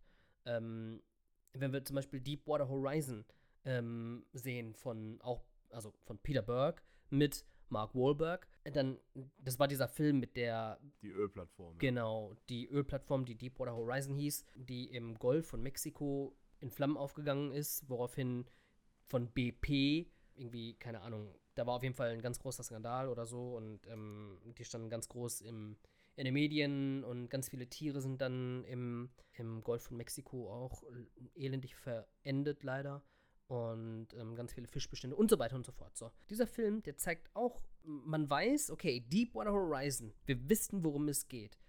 Wie kommt ihr da raus? Wobei ich bei Deepwater Horizon tatsächlich die, die Konsequenzen, die, die Folgen, die das Ganze hatte, noch mehr hätte beleuchtet haben wollen. Und nicht nur wie Mark Wahlberg zwei Stunden versucht, von dieser Bohrinsel runterzukommen. Ja, und da ist ja nämlich die Frage, weil ähm, da ist die Auch Frage, die man eigentlich an die, an die Filmemacher stellen müsste. Worauf wollt ihr euren Fokus jetzt legen? Natürlich hätte man auch sagen können, natürlich hätten die auch sagen können, alles klar, Deepwater Horizon, den Untergang der, der Plattform, ähm, die Katastrophe an sich, die kommt in, den ersten, in der ersten halben Stunde. Die restlichen anderthalb Stunden des Films geht es dann darum, was der Film ausgelöst hat. Äh, was, was, die, Mhm. ähm, was diese Katastrophe ausgelöst hat. Ja. Da ha- hat man vielleicht eine gewisse Verantwortung als Filmemacher, das, äh, das ich sag mal, umfassend darzulegen. Genau. Es sei denn, man möchte halt nur Ja. die, die bestimmten, ja, keine Ahnung, die, die bestimmten Faktoren beleuchten. Also wie hier jetzt zum Beispiel, und zwar dort wurde jetzt der Fokus auf die Menschen gelegt, die Menschen, die auf der Ölplattform waren. Und ja, so geht das in tatsächlich vielen Filmen, die auf einer wahren Begebenheit beruhen, zu. Wo du gerade, wo du Mark Wahlberg ins Spiel bringst, muss ich äh, auch noch einen, einen Film nennen, der bei mir auch ganz weit oben in der Liste steht, den ich richtig, richtig toll finde. Äh, und das ist Boston. Boston ist Boston. so ein guter Film. Boston ist der Hammer. Ja. Boston hat für mich so ein bisschen auch ähm, Mark Wahlberg wieder äh, zurück ins Spiel gebracht, emotional. Mhm. weil, ähm, weil er davor die ganze Zeit hatte er diese Transformers-Kiste und irgendwie hatte in den letzten Filmen davor hat er immer nur sich selber gespielt, den knallharten Cool Guy. So. Mhm. Das war irgendwie, irgendwie hatte sich in meiner Wahrnehmung, ich kann, weiß jetzt nicht, ob das wirklich so war, aber in meiner Wahrnehmung hatte sich Mark Wahlberg da irgendwie dann festgefahren, hat immer sich selber gespielt. Das fand ich nicht so cool. Und dann kommt Boston. Und Mark Wahlberg kommt ja auch aus Boston. Mhm. Und, ähm, und es geht um diese, um diese Anschläge beim Boston Marathon. Äh, und er spielt halt einen Polizisten, der da, der da mit dabei war und dann irgendwie 36 Stunden erstmal vor Ort sein muss, um zu helfen und so. Und dann kommt er nach Hause und setzt sich auf die Couch und erzählt seiner Frau, was passiert ist. Und er setzt sich auf die Couch und die Kamera hält drauf. Das ist so ein One-Shot und fährt immer näher ran. Und er erzählt einfach nur, was passiert ist. Und während er das erzählt, bricht er im Erzählen so ganz, ganz langsam in Tränen aus, bis es dann einfach komplett, bis er dann nicht mehr an sich halten kann. Dann der gedacht, also ich kriege jetzt Gänsehaut, wo ich von erzähle, ey. ja. Leck mir. Arsch. wie, er, wie er da einfach nur minutenlang sitzt und, und Tränen überströmt seiner Frau erzählt, was da passiert ist, dachte ich mir, boah, alter Schwede. Ja, Mann. Jetzt, Mark Wahlberg ist wieder hier. Das kann man sich doch angucken. Das geht doch klar. Und Mhm. Boston fand ich großartig. Habt Ja. ihr Boston gesehen? Ja, auf jeden Fall. Klar. Da gibt es auch einen Director's Cut Nein, auch das nicht. Es gibt einen. Director's Cut von Boston? Ja, ja. Mhm. No way. Ernsthaft? Ja. okay, jetzt weiß ich. Ah, nein, mein Wochenende ist schon so voll. Ich muss mir den Director's Cut von.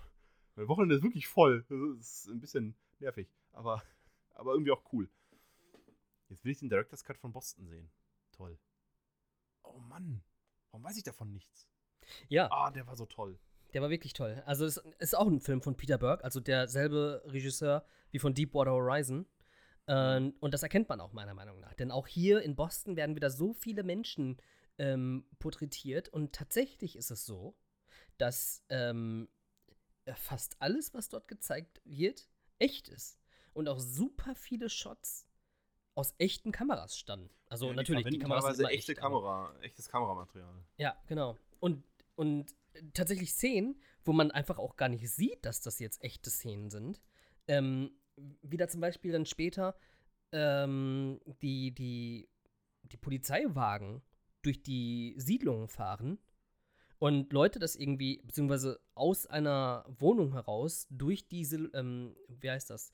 Wie nennt man das nochmal? Rollladen? Wie, wie nennt man das nochmal? Roll ja, Vorhänge? Jalousien. Durch die, durch die, Jalousien. durch die ja. Jalousien gefilmt wird. Und ich, äh, Rollladen. ähm, lecker. Na egal. Ru- Rouladen? Das wäre ein Ruhladen, genau. Ja. Ja, jedenfalls ähm, war ich super verblüfft und ähm, dachte, oh, wow, was geht denn hier ab? Aber, ähm, also als ich erfahren habe, dass das dann echte Szenen waren. Äh, und dann habe ich mir die natürlich auf YouTube nochmal angeguckt, um das einfach zu verifizieren. Und ich so, legend. Ja. Ähm, was aber nicht echt ist an diesem Film, Boston. Und das ist jetzt vielleicht so ein, so ein kleiner Kopf, so, so, so ein, Das ist so voll, ein- der, voll der Mindblower hier. ja, ist Mark Wahlbergs Figur. Mark Wahlbergs Figur ist nicht echt. Ja gut, Den- den halt Mark- irgendeinen Polizisten. Nee, tatsächlich nicht, sondern Also, Mark äh, Wahlberg ja, ist ein, ähm, eine Figur, die zusammengesetzt ist aus sehr, sehr vielen Figuren. Hm. Also er ist im Grunde, er ist das Sinnbild für die, die in der Verfolgung sozusagen der, ähm, ja, der, der Täter, ähm, jetzt habe ich den Anfang des Satzes vergessen. Ähm, Punkt. Ich, ich sage einfach mal Punkt. Er, er ist zusammengesetzt aus mehreren Leuten, die involviert waren. Richtig, genau, involviert waren. Ja. Aus Kevin Bacon. Mark Wahlberg ist eigentlich Kevin Bacon. Nee, Kevin Bacon gab's, Nein. gab es. Kevin Also, Bacon genau. gab's. Es, es waren tatsächlich die, die ganz, also die, die normalen ähm, Po- Polizisten, die dort waren, ähm, die, die keine Erwähnung bekommen haben. Also die stehen für Mark Wahlberg. Oder umgekehrt. Mark Wahlberg steht für diese Menschen. Ja. Ja. Ja, ansonsten war alles echt tatsächlich sogar, dass ähm, äh, man kann sich, es gibt eine Szene, die tatsächlich, äh, aber ich glaube, damit spoiler ich und das möchte ich nicht, denn diesen Film ähm, sollte man auf jeden Fall gesehen haben. Es kommt später ein Fact, Guckt euch Boston an. äh, den, äh, also, wo man sich echt denkt, holy shit, what the fuck, okay, krass. Also ganz viele Facts eigentlich. Also Ja, wirklich ganz, Ich, ganz ich sag nur, ich sag nur Nachbarschaft. Ja. Also was da später den Nachbarschaften Ja, abgeht. das holy ist- moly. echt krass. Das ist echt heftig. Und das ist so, vor allem ist es so, so realitätsnah eingefangen. Das, das fühlt sich echt an, als würde man die ganze Zeit daneben stehen. Finde ich persönlich. Ja, also Boston, Boston kriegt eine, eine dicke Empfehlung. Das ist dann ja auch so, ähm, da, da sind wir wieder, da schließt sich vielleicht dann der Bogen zu Titanic. Der, der, Rahmen, hat, äh, der Rahmen ist echt. Ähm, und mit Mark Wahlberg nimmt man eine Figur, die vielleicht äh, die, äh, die viele Figuren oder die viele Menschen in sich vereint. Ähm, einfach Zuschauer auch ne, besser connecten kann. Man kann einer Person besser folgen als sieben oder so. Und, Ich glaube, du warst gerade ganz Ja. kurz weg für, für ein paar Oh. Sekündchen, aber okay, Ich- Entschuldigung. nee, alles gut. Ähm, ich glaube, man konnte trotzdem verstehen, was du. Ähm, Ich kann es so einfach wiederholen. okay, Wo, wo war ich denn weg? Annika, ich. ich ähm, also Titanic und. Mach einfach weiter. Mach einfach weiter. Ich glaube, das ist egal. Okay. Ähm, ja, äh, und von daher kann ich aus dramaturgischer Sicht das dann, ja, das sind dann wieder so Sachen, das macht den Film nicht besser, das macht den Film nicht schlechter. Wenn man sagt, äh, wir fassen das zusammen, am Ende der Kern ist immer noch der gleiche und erzählt die Geschichte der Boston-Marathon-Anschläge und das äh, verdammt gut. Der ganze, wie der Ermittlungsapparat dahinter direkt äh, loslegt, wie sie die am Ende kriegen und so. Mhm. Ach, der Film, wenn du mir jetzt erzählst, dass es davon Director's Cut gibt, äh, bin, ich ja, bin ich ja ganz aufgeregt, ey. Tatsächlich, ich habe den. Director's Cut gesehen, aber ich kann mich jetzt tatsächlich gar nicht dran erinnern, was für Szenen da hinzugefügt wurden, ähm, was da anders ist. Kann ich mich einfach nicht dran erinnern. Das war auch ein zu großer Zeit, äh, also eine, eine groß, es war eine zu große Zeitspanne, in der ich die beiden Versionen gesehen habe. Ähm, ich glaube, Boston habe ich direkt gesehen, als der rauskam. Und den Director's Cut habe ich, glaube ich, erst, ich glaube, letztes Jahr oder so gesehen. Oder vorletztes Jahr. Und deswegen konnte, ich weiß es nicht. Ja, Ah, Egal. okay, hier, Moment. Äh, ein erweitertes Ende, welches dem Originalende entspricht. Fürs Kino entfernte man die Ehrung der realen Person. Daher war der Film dort und auf den kommenden Blu-ray etwas kürzer. Die UHD soll die Original-US-Fassung enthalten. Aha, okay. Also es geht um Ehrungen von Realpersonen. Laut äh, Schnittberichte.com. mhm. Das ist, das ist auch sowas. Warum denn die Ehrungen der realen Personen kürzen? Oder, alter Schwede, da, da kriege ich ja einen Föhn. Da muss ich mal kurz abranten. ist, ja, wahre Geschichte. Es, es hat sich so zugetragen. Äh, wir sitzen in Deepwater Horizon, äh, ein paar Kumpels von mir und ich, und ähm, gucken den so. Und am Ende von Deepwater Horizon ähm, werden ähm, die Fotos der Verstorbenen ähm, eingeblendet im Abspann mit Namen. Mhm. So, ja. ne? Von wegen in, in Loving Memory of. So. Mhm. Und dann werden die Fotos gezeigt mit Namen und so weiter. Und das passiert alles noch irgendwie vorm Abspann oder beim Abspann. Irgendwie sowas. Ich krieg's nicht mehr ganz zusammen. So. Und ähm, wir wussten natürlich, ja, ist klar, Deepwater Horizon, wahre Geschichte. Die Plattform, die ist wirklich in die Luft geflogen und da sind Menschen gestorben. Und da wird jetzt ein, wurde jetzt ein Film drüber gemacht. Und wir sitzen dann und gucken uns das an. Und da sind fünf, sechs Reihen vor uns oder sowas. Fünf, sechs Reihen vor uns sitzt so eine. Ich, das soll jetzt nicht abwertend klingen, aber ich sag's jetzt einfach mal gerade heraus. So eine, so eine, so ein Kaffeekränzchen, die einfach knallhart anfangen, sich Katzenvideos reinzuziehen auf ihrem Handy. What the Noch fuck? wäh- während der Absp Ja, wirklich. Alter Schwede, hab ich, ist mir da fast die Hutschnur geplatzt. Da werden die, die echten Toten eingeblendet. Kann, es kann nicht zu viel verlangt sein, einfach dein scheiß Smartphone stecken zu lassen. Also im Kino ja sowieso. Ne? Mhm. Aber dann auch noch in so einem Moment das Smartphone rauszupacken und dann, ah, hier, guck mal. Und dann Katzenvideos rumzuzeigen. Und dann, dann so Klischee, auch noch Katzenvideos. Das ist so, so bescheuert und so traurig. Und Ja. boah, da muss ich mich jetzt mal, musste ich mich jetzt mal, Entschuldigung, ganz kurz drüber aufregen. Das war furchtbar. Die Water Horizon war jetzt auch nicht die allerkrasseste wahre Geschichte. So, nein, wie, wie Nee. gesagt, ich hätte mir gewünscht, dass vielleicht dann einfach die Konsequenzen Mhm. viel größer beleuchtet werden. Aber es war halt ein Katastrophenfilm und für das, was er war, war er dann in Ordnung. Ja. So. Aber trotzdem nehme ich mir dann die Zeit und warte zumindest die Toten auf der Leinwand ab. Also bitte. Ja. Das hat einfach was mit Respekt zu tun und ja, Höflichkeit. ganz genau. So, Sehe ich auch so. jetzt ist es raus. Meine Güte. Ja, ja, so, so, ist wo das. waren wir? Entschuldigung, ich wollte mit dem Rant gar nicht, wollte ich jetzt äh, gar nicht so viel äh, Aufregung Bevor wir, bevor wir das Thema wechseln, ähm, gibt es denn irgendwelche Filme über wahre, äh, wahre Begebenheiten, äh, wo ihr sagt, die sind total misslungen? Das würde mich noch interessieren. Ah, oh, ja. das ist eine gute mm, Frage. Äh, hehe. Also ja, ich habe da eine. Ähm, ich habe da Ja? etwas. Ja. Okay, Und ich zwar- müsste jetzt erstmal noch mal, ich müsste jetzt erstmal ein paar wahre Geschichten durchgehen, bevor mir einer einfällt, wo ich sage so, boah, nee, das ist aber Quark. Aber mach, Ähm, mach du mal schon. Ja, und zwar ist tatsächlich mit einem meiner Lieblingsschauspieler, also mit meinem Lieblingsschauspieler eigentlich, äh, und zwar J. Edgar mit Leonardo DiCaprio.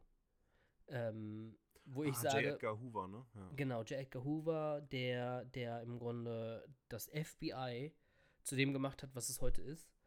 Ähm, soweit ich mich entsinnen kann, jedenfalls. Ähm, auf jeden Fall fand ich den Film an sich, ich fand die Figur interessant, ich fand die schauspielerische Darstellung natürlich sehr gut. Aber was mich an dem Film sehr gestört hat, war die Maske. Denn J. Edgar, also Leonardo DiCaprio, wurde in dem Film auch älter gemacht. Und das, was ihn älter gemacht, also so wie er dann älter aussah, sah einfach so künstlich aus. Das sah einfach wie eine Gummimaske aus. Und da habe ich mich so gefragt, boah, hm, weiß nicht, das ist jetzt nicht so geil. Und auch der Film an sich, der, der ist irgendwie nicht catchy. Der, der reißt, der hat mich nicht mitgerissen. Das war einfach nur ein, ein Biopic von jemandem. Und ähm, das drumherum war, also die Prämisse an sich, die war einfach nicht spannend genug. Und ähm, ja, fand ich nicht so cool tatsächlich. Ähm, hat mir nicht so viel Spaß gemacht. Da habe ich mir wesentlich Aufregenderes versprochen, ähm, wobei die Realität nicht immer aufregend sein muss, aber dann doch irgendwie, ich meine, guck mal, wenn man zum Beispiel jetzt einen Film wie Aviator hat, der ja auch eine wahre Begebenheit ist, der meiner Meinung nach eine der besten äh, schauspielerischen Leistungen Leonardo DiCaprios ist, ähm, da, da bleibt man dran, obwohl eigentlich das, was erzählt wird, ähm, ja, für, für manche Menschen vielleicht gar nicht so interessant ist, aber es wurde, es wurde interessant gemacht. Und das ist ja der Punkt. Und J. Edgar wurde irgendwie nicht interessant gemacht. Und das ist mein Punkt. ja. Genau, also wenn es danach ginge, dann würde ich J. Edgar nominieren. Hm, Hast du noch einen, Dominik? Ich, ja, ich bin. Ich, boah, ich mache mir, ich mach mir wahrscheinlich jetzt keine Freunde, äh, Freunde damit. Aber ich fand ihn, den ich meine, unnötig lang, irgendwie sehr verwirrend. Ja, er war streckenweise schon cool, aber dann doch ein bisschen zu drüber, wo ich mir dann auch denke, ist das jetzt, ist er jetzt so drüber, weil es wahr ist, oder ist es wahr, weil er so drüber ist, oder keine Ahnung. Aber ich bin jetzt nicht der größte Fan von Wolf of Wall Street. Ja, ich bin Hm. bei dir. Ich bin bei dir. Äh, also, Ich glaube, da weiß, können wir uns tatsächlich sogar alle drauf einigen. Mhm. okay, da bin ich, da bin ich ja schon mal froh. Mal gucken, ob das noch andere genauso Ich finde ihn nicht schlecht, Also- aber ich finde, also auch da gilt für mich wieder, ich bin nicht auf dem Hype-Train. Ich bin definitiv nicht auf dem Hype-Train, was das angeht. Schlecht finde ich ihn nicht, aber Ja, das, Ähm. ich glaube, so kann man es ganz gut zusammenfassen. Ich bin nicht auf dem Hype-Train, aber der ist jetzt nicht mies, aber der hat, ich bin zu oft mit Wolf of Wall Street angeeckt. Äh, hm, als, als das ist da, als dass ich da jetzt sage, so, boah, der ist ja übel krass. So, ja, der hat seine Momente und der macht auch streckenweise, macht der Spaß, aber streckenweise ist er dann auch irgendwie, ist er mir zu viel. Diese, diese, wenn er da seine Exzess. Wobei, wie er, wie er besoffen aus seinem Auto rausfällt, das finde ich lustig. Ähm, oder äh, nicht besoffen, sondern hier Drogen. Er er ist ja voll auf dem Trip da oder so. Ähm, Mhm. der hat seine Momente. Da bin ich dann auch am, am Lachen, am Schmunzeln. Bei manchen Momenten schüttel ich den Kopf und denke mir so, oh, nee.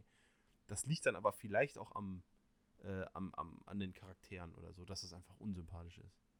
Ja, ich finde nämlich, das ist nämlich mein großes Problem, glaube ich. Der wird nämlich jemand glorifiziert, der absolut scheiße ist. Und also, al- also menschlich gesehen. Und Ja. da frage ich mich so, boah, war dieser Film jetzt nötig? Ich meine, warum? Und dann, dass dieser, dass diese Person sogar noch einen Auftritt in dem Film bekommt, das war dann für mich so, ja, das, das I-Pünktchen unter dem II. Unter dem I. Der Film ist I. Ich glaube, dass es immer wieder und äh, gerade in der heutigen Zeit ist, äh, empfinde ich das zumindest als sehr ausgeprägt. Ähm, es wird immer wieder Leute geben, die da sitzen und sagen, boah, geil, der konnte machen, was er wollte, der konnte alles machen, der musste sich an keine Regeln halten und so. Und ich, das hat einfach gezogen. Also der musste nicht irgendwie moralisch Ja. irgendwie besonders äh, rein sein oder so. Klar, es gibt Ja, eine Drogenserie. Das, ist das Ding. Es, es gibt ja ein, eine Serie über Drogen, ähm, beziehungsweise über jemanden, der Drogen macht. Ähm, das ist ja genau dasselbe. Das ist ja, da wird auch jemand glorifiziert, der das absolut sozusagen nicht verdient. Also mehrere natürlich, nicht nur eine Serie oder ein Film, ähm, wo man sich fragt, okay, muss das jetzt sein? Aber, ähm, beziehungsweise wo Menschen dann sagen, Scarface. Scarface, alle finden Scarface cool. Der Typ, der hat einfach jemanden mit, der Kopf, mit einer Kettensäge so den. ähm, Danke. so, ne? Aber ähm, ich meine, Scarface ist der Lieblingsfilm meines Freundes. Also wir, wir ecken da äh, gerne mal öfter an. ähm, Scarface, Scarface hat auch, also hat was. Also der Film hatte Ha- mich, ja. als da wirklich einer in der Badewanne finde wurde, Scarface so, okay. langweilig, aber gut. mm, Echt? Ja, mm, Ja. Also Nee, ich finde nee, es das damals würde ich jetzt nicht sagen. Ich finde ihn ein bisschen überbewertet, weil ich diese Gangsterfigur an sich gar nicht so. Ich finde ihn nicht.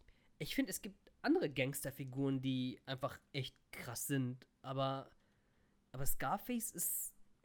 Er ist außer Mode, meiner Meinung nach. Also, hört sich doof an, aber es gibt einfach. ja, es gibt einfach äh, Leute, die krasser sind, meiner Meinung nach. Wenn du. Ich meine, Matthew McConaughey zum Beispiel in The Gentleman. Oder, ja, Gentleman. Ähm, von Guy Ritchie. Das war ein cooler Gangsterboss. Der war cool drauf.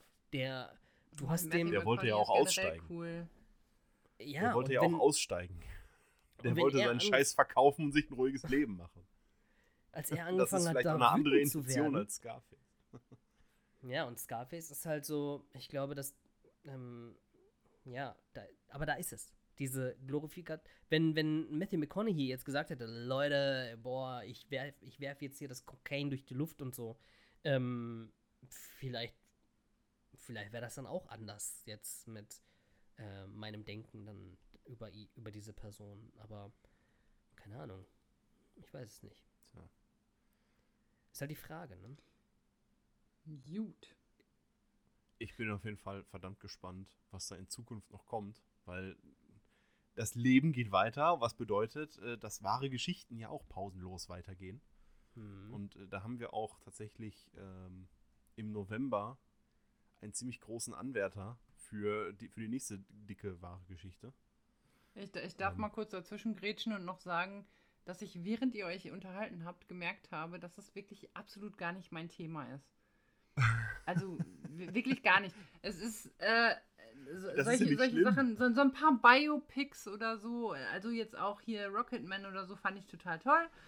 Aber pff, ich- die meisten Filme kannte ich nicht mal. Ich glaube, ich war heute keine qualifizierte Gesprächspartnerin. So, Rocketman fand ich auch toll. Ich mochte total, dass man das in so ein Musical einbettet und so. Hm. Aber äh, jetzt, äh, hallo Annika, hörst du mal auf hier? Ist doch, äh, ich meine, du bringst eine Perspektive von außen ein, die John und ich ja gar nicht haben können. Weil wir wahre Geschichten äh, super gerne gucken. Und so. Ja, äh, ich, ich habe dir übrigens deine Überleitung versaut. Äh. Da- Normalerweise da- Das ist nicht schlimm. umgekehrt. John hat auch gerade noch King Richard mit 1, 2, 3, 4, 5, 6 Ausrufezeichen hier hingeschrieben. Ring Das ist Kitchard. komplett richtig. Ja. Ri Nie Ring. Kitchard. King Richard. Was Ring willst du uns Kitchard. sagen, John?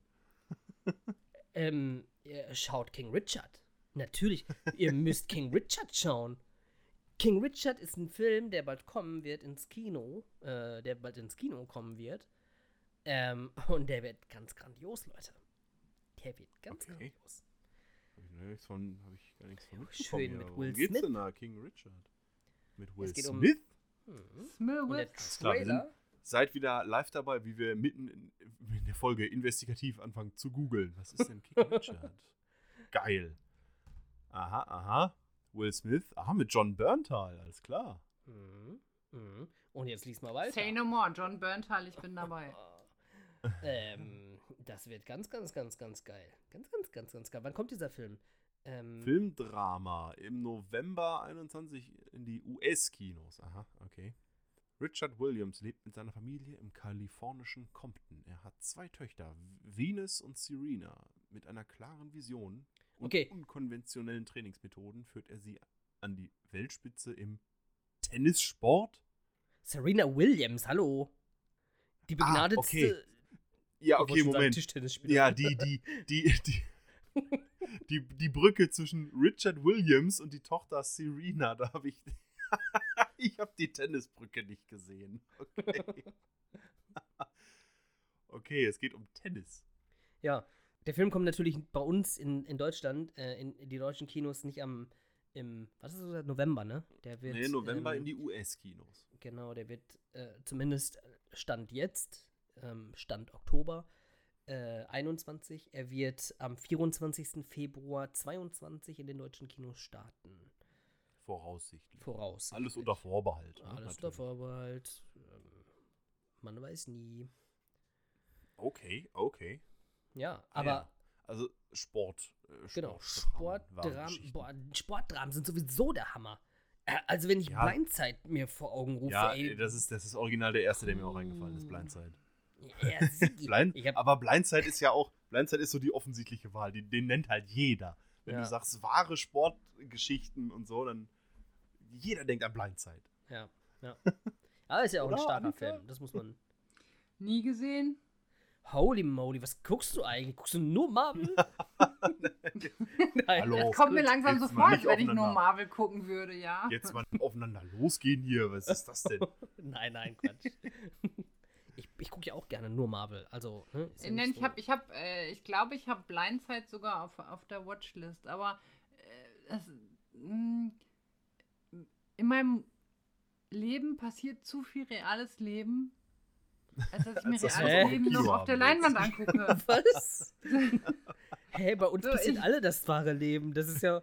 Ja, Ich hab keinen Bock mehr auf reales Leben, ich habe genug davon. Genau, ja, das ist, ich, gla- ich, ich glaube, also ich, ich habe ja während, während dieser Sendung, äh, während wir das aufgenommen haben, mich selber analysiert und ich glaube, das ist tatsächlich Was? meine Intention. Ja, aber ich glaube, guck das mal, ist also wirklich, dass mir das einfach zu viel wahres Leben ist. ganz viele wahre Geschichten und da, da kommen wir jetzt eigentlich zu dem, zu dem Kern des Ganzen. Wir kommen jetzt, wir öffnen die Tür und sind am Herz des Hauses. Und zwar, äh, wahre Geschichten haben ja einen Auftrag, so wie eigentlich fast jeder Film, aber auch wahre Geschichten haben einen Auftrag. Und wenn beispielsweise ein, ein Blindside geguckt wird, dann wirst du da etwas mitnehmen können, was für dich ganz wertvoll ist. So geht das in ganz vielen wahren Geschichten so, also, ne, weil es Geschichten sind. Die haben dann diese, man, man, man kann alles erreichen, Vibes oder so. Genau. Oder haben ja, eher was. äh, ich verstehe oder, das oder haben alles. vielleicht ich, auch den. ich, man, man fühlt sich danach ganz groß und, und äh, beschwingt und ja, das verstehe ich alles. Aber Oder- das- oder man auch erhebt nicht. den Ich hab- Zeigefinger, ich das hab auch machen sie in- ja auch. ja. Ich habe ich hab auch in, in, in anderen Filmen, in fiktiven Filmen, viel gut Vibes und Natürlich. es kann nicht jeder alles mögen. So Den Kern kann man ja auch über Fiktion Totschlagargument weitermachen. Das ist ja, äh, das ist ja das, was, klar, Fiktion kann das natürlich auch ein, ähm, ein Problem aus der Realität aufzeigen und dann mit dem, mit dem Zeigefinger wählen und sagen, oh Leute, äh, liebe Menschheit, guckt dir das mal an. So geht's aber nicht. Also man kann den, äh, man kann das Mahnmal sowohl in Realität als auch in Fiktion manifestieren. Man kann aber auch die, die Nachricht äh, oder die Botschaft, ey, man kann alles schaffen, wenn man das nur will oder so. Dieses, diese, diese Feel-Good-Botschaft kann man auch in wahre Geschichten oder in, Frik in Friktion, in, äh, in Fiktion pressen. Das Schöne an wahren Geschichten ist dann in dem Moment halt nur, dass es einfach, dass da jemand ist, der es halt so schon mal erlebt hat. So. Ja, genau. Wo du wirklich weißt, alles klar, okay, wenn ich, wenn ich jetzt noch mehr darüber erfahren möchte, Mhm. dann fahre ich einfach bei dem vorbei oder bei ihr. Und fra- dann frag Oder- ihn einfach. Dann frage ich sie ja, einfach. Genau. ja, ja, warum So. auch nicht? Ähm, Ne? haben Sie mal kurz. Zeit, Elton John? Ja, aber tatsächlich, Ja. ey, Ach, jetzt, Herr- ne, wenn man, John. Äh, wenn man, ja, okay, ja, bitte, äh, nein, ähm, wenn man jetzt zum Beispiel Rocketman gesehen, wenn man Rocketman gesehen hat und sich sagt so, boah, ich hätte echt Bock auf Rocketman 2 eigentlich, dann guckt man sich einfach, dann gibt man Mhm. auf YouTube ein, ähm, Elton John, Doku, und dann hat man Rocketman 2, äh, äh, ähm, sozusagen, ganz entfernt. Also du kannst ja dann über die Person noch so viel erfahren und so viel, was wahrscheinlich echt interessant ist. Und wenn es auch noch eine gute Doku ist beispielsweise, ja, ja, dann viel Spaß. Dann 24 Stunden schön vom Fernseher abhängen. Gib ihm. Ja, ja, auf jeden Fall. Nein, aber ich sag mal, warum, warum guckt man, ich meine, warum gucken wir Filme? Weil wir gute Geschichten erleben wollen, weil wir Bilder sehen wollen, die wir so noch nie gesehen haben. Im Kern des Ganzen ist ja eigentlich Eskapismus. So, man will, und das ist ja dann das, was, was Annika gerade meinte, sie, wir haben alle genug reales Leben um uns. Warum reales Leben auf der, auf der Kinoleinwand äh, ansehen?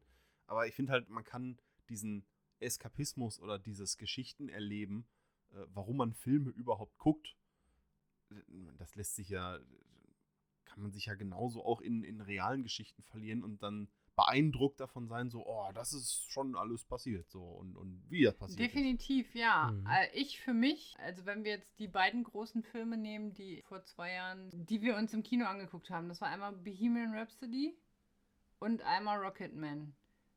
Mochte ich Rocketman lieber, weil der mehr fantastische Elemente hatte. Ja, ich mochte zum Beispiel Mhm. A Star is Born auch wesentlich lieber als Bohemian Rhapsody. Und beides geht um, um, beides ist im Grunde, also irgendwo, Konzertfilmmäßig unterwegs. ähm, also, ne, man sieht Musiker und die treten auf. In beiden Filmen. Und, äh, ne, okay, Rocketman ja wahrscheinlich auch. Den habe ich zum Beispiel nicht gesehen. Ähm, aber äh, da hat mir Star is Born wesentlich besser gefallen. Ähm, einfach weil Star die, Spawn fand ich phänomenal. ja, weil die, weil Den, die, also die, die, die neueste Iteration, ne, mit Lady Gaga und ja, ganz genau. Mhm, Bradley genau. Cooper. Ja, und Das ist äh, die, ja die, auch- auch ein Nee, Remake? Äh, Entschuldigung, red du erst weiter. nee, sorry, ist auch ein Remake. Ja, genau, das wollte ich sagen. Okay, okay. Wusste ich gar nicht. Aber ähm, die Konzerte, die waren einfach wesentlich fulminanter äh, eingefangen als bei Bohemian Rhapsody. Bei Bohemian Rhapsody wurde, wurde darauf geachtet, das so detailgenau, äh, in Anführungszeichen, ähm, zu halten, wie es nur ging. Bis auf, war da ein Starbucks-Becher oder so? Ich weiß es nicht genau.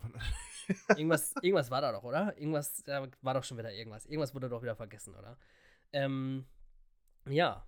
Aber nichtsdestotrotz hatte Bohemian Rhapsody ja auch etwas gesagt. Und zwar, dass dieser Mann alleine war. Und das ist doch irgendwie traurig. Und was sagt uns das Ja. letzten Endes? Was sagt uns das? Das sagt uns, dass Geld einfach nicht alles ist auf dieser Welt. Und, also Geld und Erfolg. Und, also ich persönlich finde, dass man aus Geschichten, egal ob sie jetzt wahr sind oder nicht wahr sind, dass man einfach das mitnehmen sollte, was für einen irgendwie wichtig erscheint. Ja. Das ist schön. Schön gesagt. Das kann man so machen. Das kann man so stehen lassen. Ja, krass, ich hoffe, die Grammatik war jetzt noch richtig. Das ist bei mir immer so ein, so ein Spiel mit dem Feuer, aber.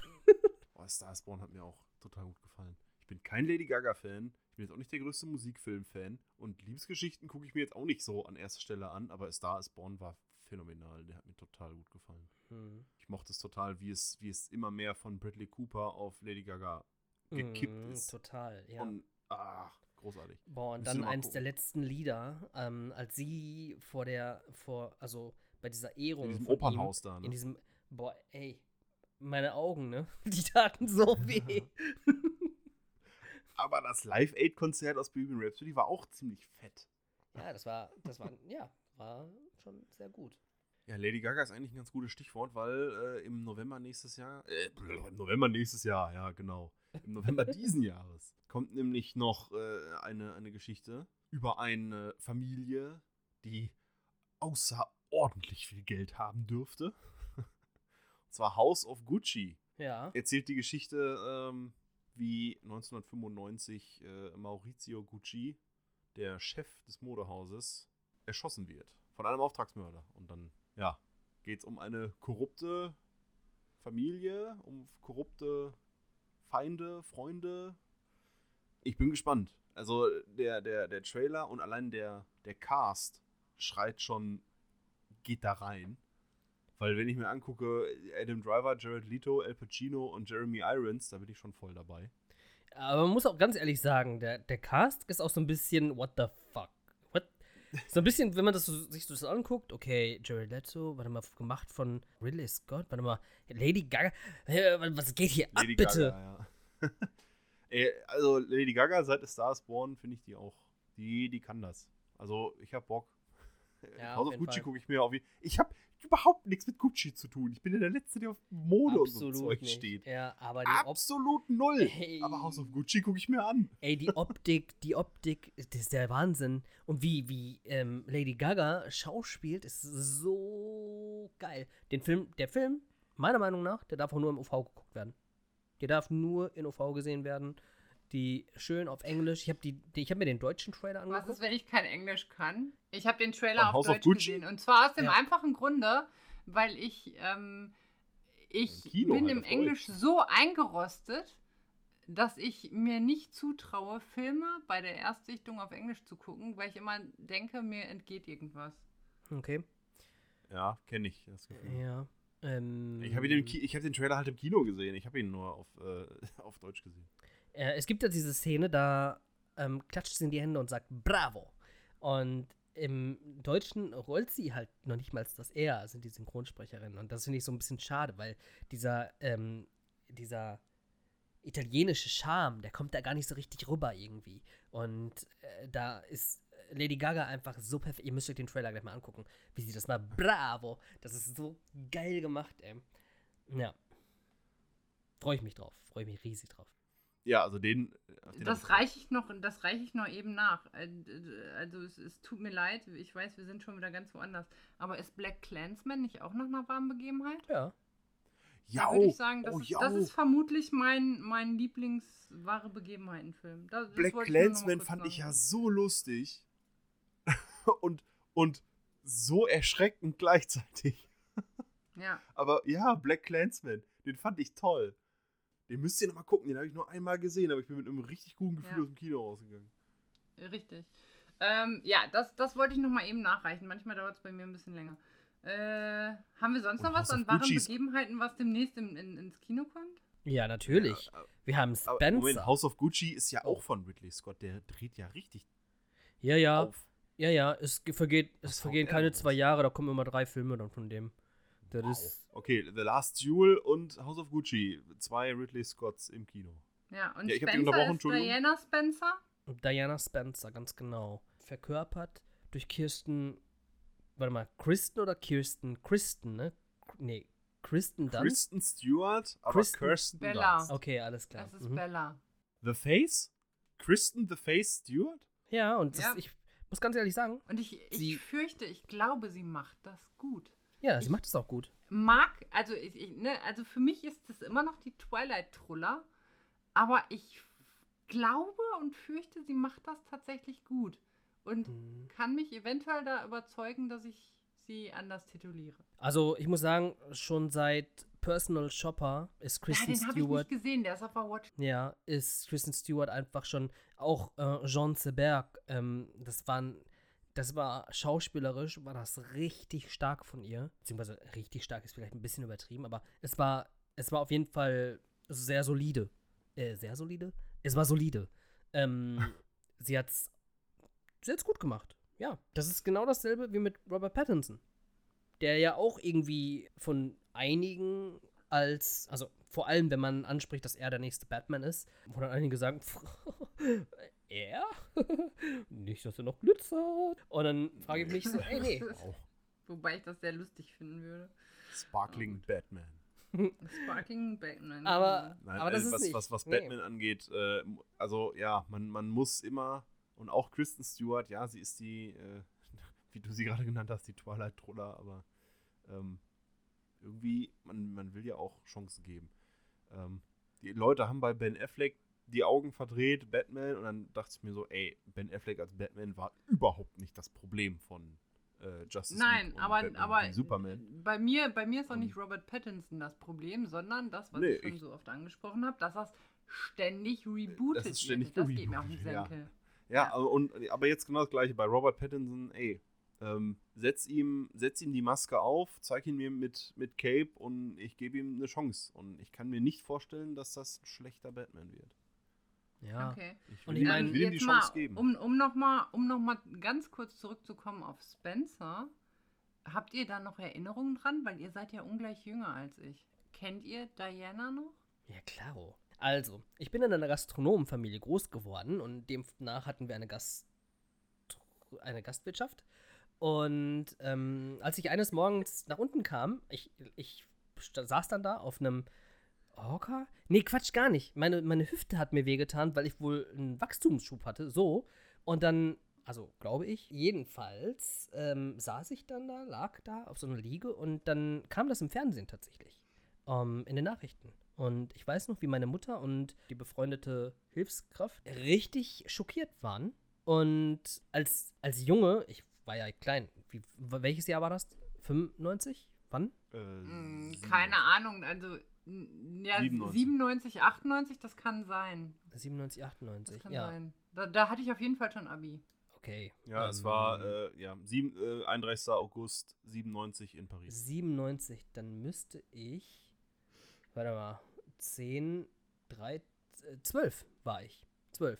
genau. Und als Zwölfjähriger checkt man ja noch nicht, was da jetzt abgeht. Also ist ja, ist ja so. Man, man denkt sich so, okay, what? Aber dann beobachtet man die Leute und man, also das ist das, was halt von meiner Seite aus hängen geblieben ist. Ich ähm, weiß, wie schockiert alle darüber waren und ähm, ja, fand das demnach dann auch schrecklich irgendwie, obwohl ich Hm. da gar keinen emotionalen Bezug zu hatte. Wurde bei euch die Beerdigung geguckt? Hm, ich habe keine Ahnung. Kann ich nicht beantworten. Okay. Da bei, ähm, bei uns äh, war, das, war das der Fall. 97 war, war ich äh, sechs. Das habe ich da auch. Ich habe es mitbekommen, weil meine Mutter es mitbekommen hat und das ganz, ganz furchtbar fand. Äh, und ich habe mich mit der Geschichte ähm, ein bisschen mehr auseinandergesetzt, weil ähm, meine Schwester nach Prinzessin Diana benannt ist. Die heißt nämlich Diana. Hm. Hm. Und äh, meine Schwester, die kam, äh, ähm, ist ein Millennial, die kam 2000. Und also ne, drei Jahre nach äh, Lady Di's Tod. Und äh, ja, ist, ist nach ihr benannt. Deswegen habe ich mich mit der Geschichte von Lady Di ein bisschen auseinandergesetzt gehabt damals. Mhm. Gab es schon mal ein, eine filmische Umsetzung des, ähm, dieser Geschichte? Ich meine ja. Mm, Ja, ja, gab's aber das waren dann so Fernsehfilme. Ja. Mhm. Und wie sind eure Gefühle jetzt zu Spencer? Ähm, ich, ich, ich kann mich daran erinnern, als ich klein war, meine, wenn ich mal bei meiner Oma war, die hatte immer diese typischen, ich, ohne jemanden diffamieren zu wollen, Altfrauenzeitschriften. Frau im Spiegel, Frau mit Herz, keine Ahnung, schlag Gala. mich tot. Gala, ja, also die hatte sowas immer. Und es war immer das britische Königshaus drin abgebildet. Und deswegen ist meine, meine Berührung mit, mit den Windsors schon relativ früh angefangen und war eigentlich immer ein Teil meines Lebens. Von daher war ich tatsächlich auch eine von denen, die recht geschockt war von dem Tod von Diana. Und ich habe tatsächlich auch die Beerdigung geguckt. Und deswegen denke ich, aufgrund der Vergangenheit werde ich mir das auf jeden Fall angucken. Mhm. Ja, ich werde mir den Film natürlich auch angucken. Ähm, alleine schon wegen der ähm, Darstellerin tatsächlich. Ganz genau. Was will der Film denn eigentlich beleuchten? Ich habe mich jetzt mit Spencer, mit dem, äh, ich habe den Trailer von Spencer noch gar nicht gesehen. Also ich weiß nur, dass es um Lady Di geht, aber was, was genau will der Film denn eigentlich beleuchten? Ihre Zeit vor den Royals oder? Nee, man sieht auch, wie sie dort im Königshaus ist und wie ihr gesagt wird, dass Wie, wie das mit dem Protokoll ist und so. Also es ist quasi ihr Gang ins Königshaus. Als Ah, sie als okay. junge Dame, die da. ähm, sie soll auf jeden Fall vorsichtig sein. Und so meine ich, habe ich das ähm, noch in Erinnerung, dass das im Trailer so. Es gab tatsächlich Mist. damals, bevor sie äh, Prince Charles geheiratet hat, gab es einen Skandal. Sie hat, glaube ich, als sie hat im Kindergarten gearbeitet oder so. Und ähm, als dann irgendwie bekannt wurde, dass sie sie quasi diejenige wird, die äh, ins Königshaus heiratet, wollte die Presse natürlich auch ganz viel mit ihr zu tun haben und haben sie da fotografiert. Und sie hatte einen Rock an. Die Presse hat sie gegen gegen die Sonne fotografiert und du konntest halt durch den Rock die Silhouette ihrer Beine sehen. Und das war damals ein ganz, ganz großer Skandal. Wow. Ja. Also, ne, okay. das, ist, das geziemt sich halt nicht für jemanden, der ins Königshaus einheiratet. Ich glaube, dass äh, Kate und Meghan da jetzt nicht so die Probleme haben, aber Diana damals hatte die Probleme, ja. Mhm. Ich glaube, das ist ein Film, den gucke ich mir mit meiner Mutter und meiner Schwester an. Allein schon Ja. wegen dieser Namens, wegen der Namensgeschichte. Mhm. Und weil ich das damals mitbekommen hatte, dass meine Mutter das ganz furchtbar fand. Ja. Ah, Ja, wahre ansonsten. Das, ähm, das, es das gibt Leben natürlich ist noch, voll von ihnen und es hört nicht auf. Ja. Es werden, ähm, also es werden, es kommen natürlich noch äh, weitere Realverfilmungen beziehungsweise Filme mit Realverfilmung. es kommen noch weitere Filme, äh, beruhend auf wahren Ereignissen, aber ähm, da haben wir jetzt gerade keinen richtigen Überblick mehr. Das Wichtigste haben wir tatsächlich genannt, äh, zumindest laut unserer Ansicht. Und ähm, ja, ich glaube, es ist Zeit. Das ist ein Leute. breites Feld, ja, ist ein breites Feld. Ja, das, Ja, und, die, ist und die. Frage, ob, ob, ob und wie man jetzt was abändert aus dramaturgischen Gründen oder aus was weiß ich für Gründen, das ist gar nicht so easy zu beantworten. Also einer wahren Geschichte verzeihe ich schlechtes Pacing viel eher, weil ich halt weiß, dass das Leben nicht durchgepaced ist, habe ich ja schon mal gesagt. Hm. Deswegen. Wenn es irgendeinen Film gibt, von dem ihr denkt, dass wir den hätten nennen sollen, dann könnt Ja, ihr uns genau. das gerne mal schreiben. Richtig, ihr wisst, wo ihr uns findet, und zwar auf UnlimitedCast auf Instagram. Ihr könnt uns natürlich auch eine E-Mail schreiben unter unlimitedcast.gmx.de. Ah, er macht den Joke nicht. Was? Was? Habe ich Na, einen einfach, Joke? einfach Welchen weiter. Joke? Ja, ne- nein, alles war, ist gut. Einfach weitermachen. info.de. Nein, nein, nein, was? ich. Quatsch. Ach Nicht? so. Ah. Oh Gott, oh, ich muss was trinken. Hab haben, wir, haben wir etwas besprochen? Was? Nein. Okay. Ich muss trinken, ist mein Codewort für. Ich glaube, ich bin jetzt raus. Wir machen jetzt Schluss. Ach, ah, da- das. Oh, ähm, hm, okay. Äh, dann äh, muss ich jetzt auch was trinken. Ich wünsche euch was und ähm, empfehlt uns gerne weiter, wenn ihr Spaß mit uns habt. Wir hören uns nächste Woche. Wir sehen uns im Saal. Bis denn. Ähm, wer macht das Licht aus? Der Letzte. Nee, macht der Letzte das Licht aus im Kino? Ich, wer, wer macht immer das Licht aus im Kino? Das wäre mal eine Regel, die wir einführen sollten. Nee, der letzte macht das Licht an. Das ist ja Quatsch, die Kollegen müssen ja da rein. Ja, richtig. Der Egal. macht Das Licht an. Das bedeutet auf jeden Fall, ich bin durch. Äh, mit mir ist nichts mehr anzufangen. Leute, haut rein. Bis zum nächsten Mal. Ciao.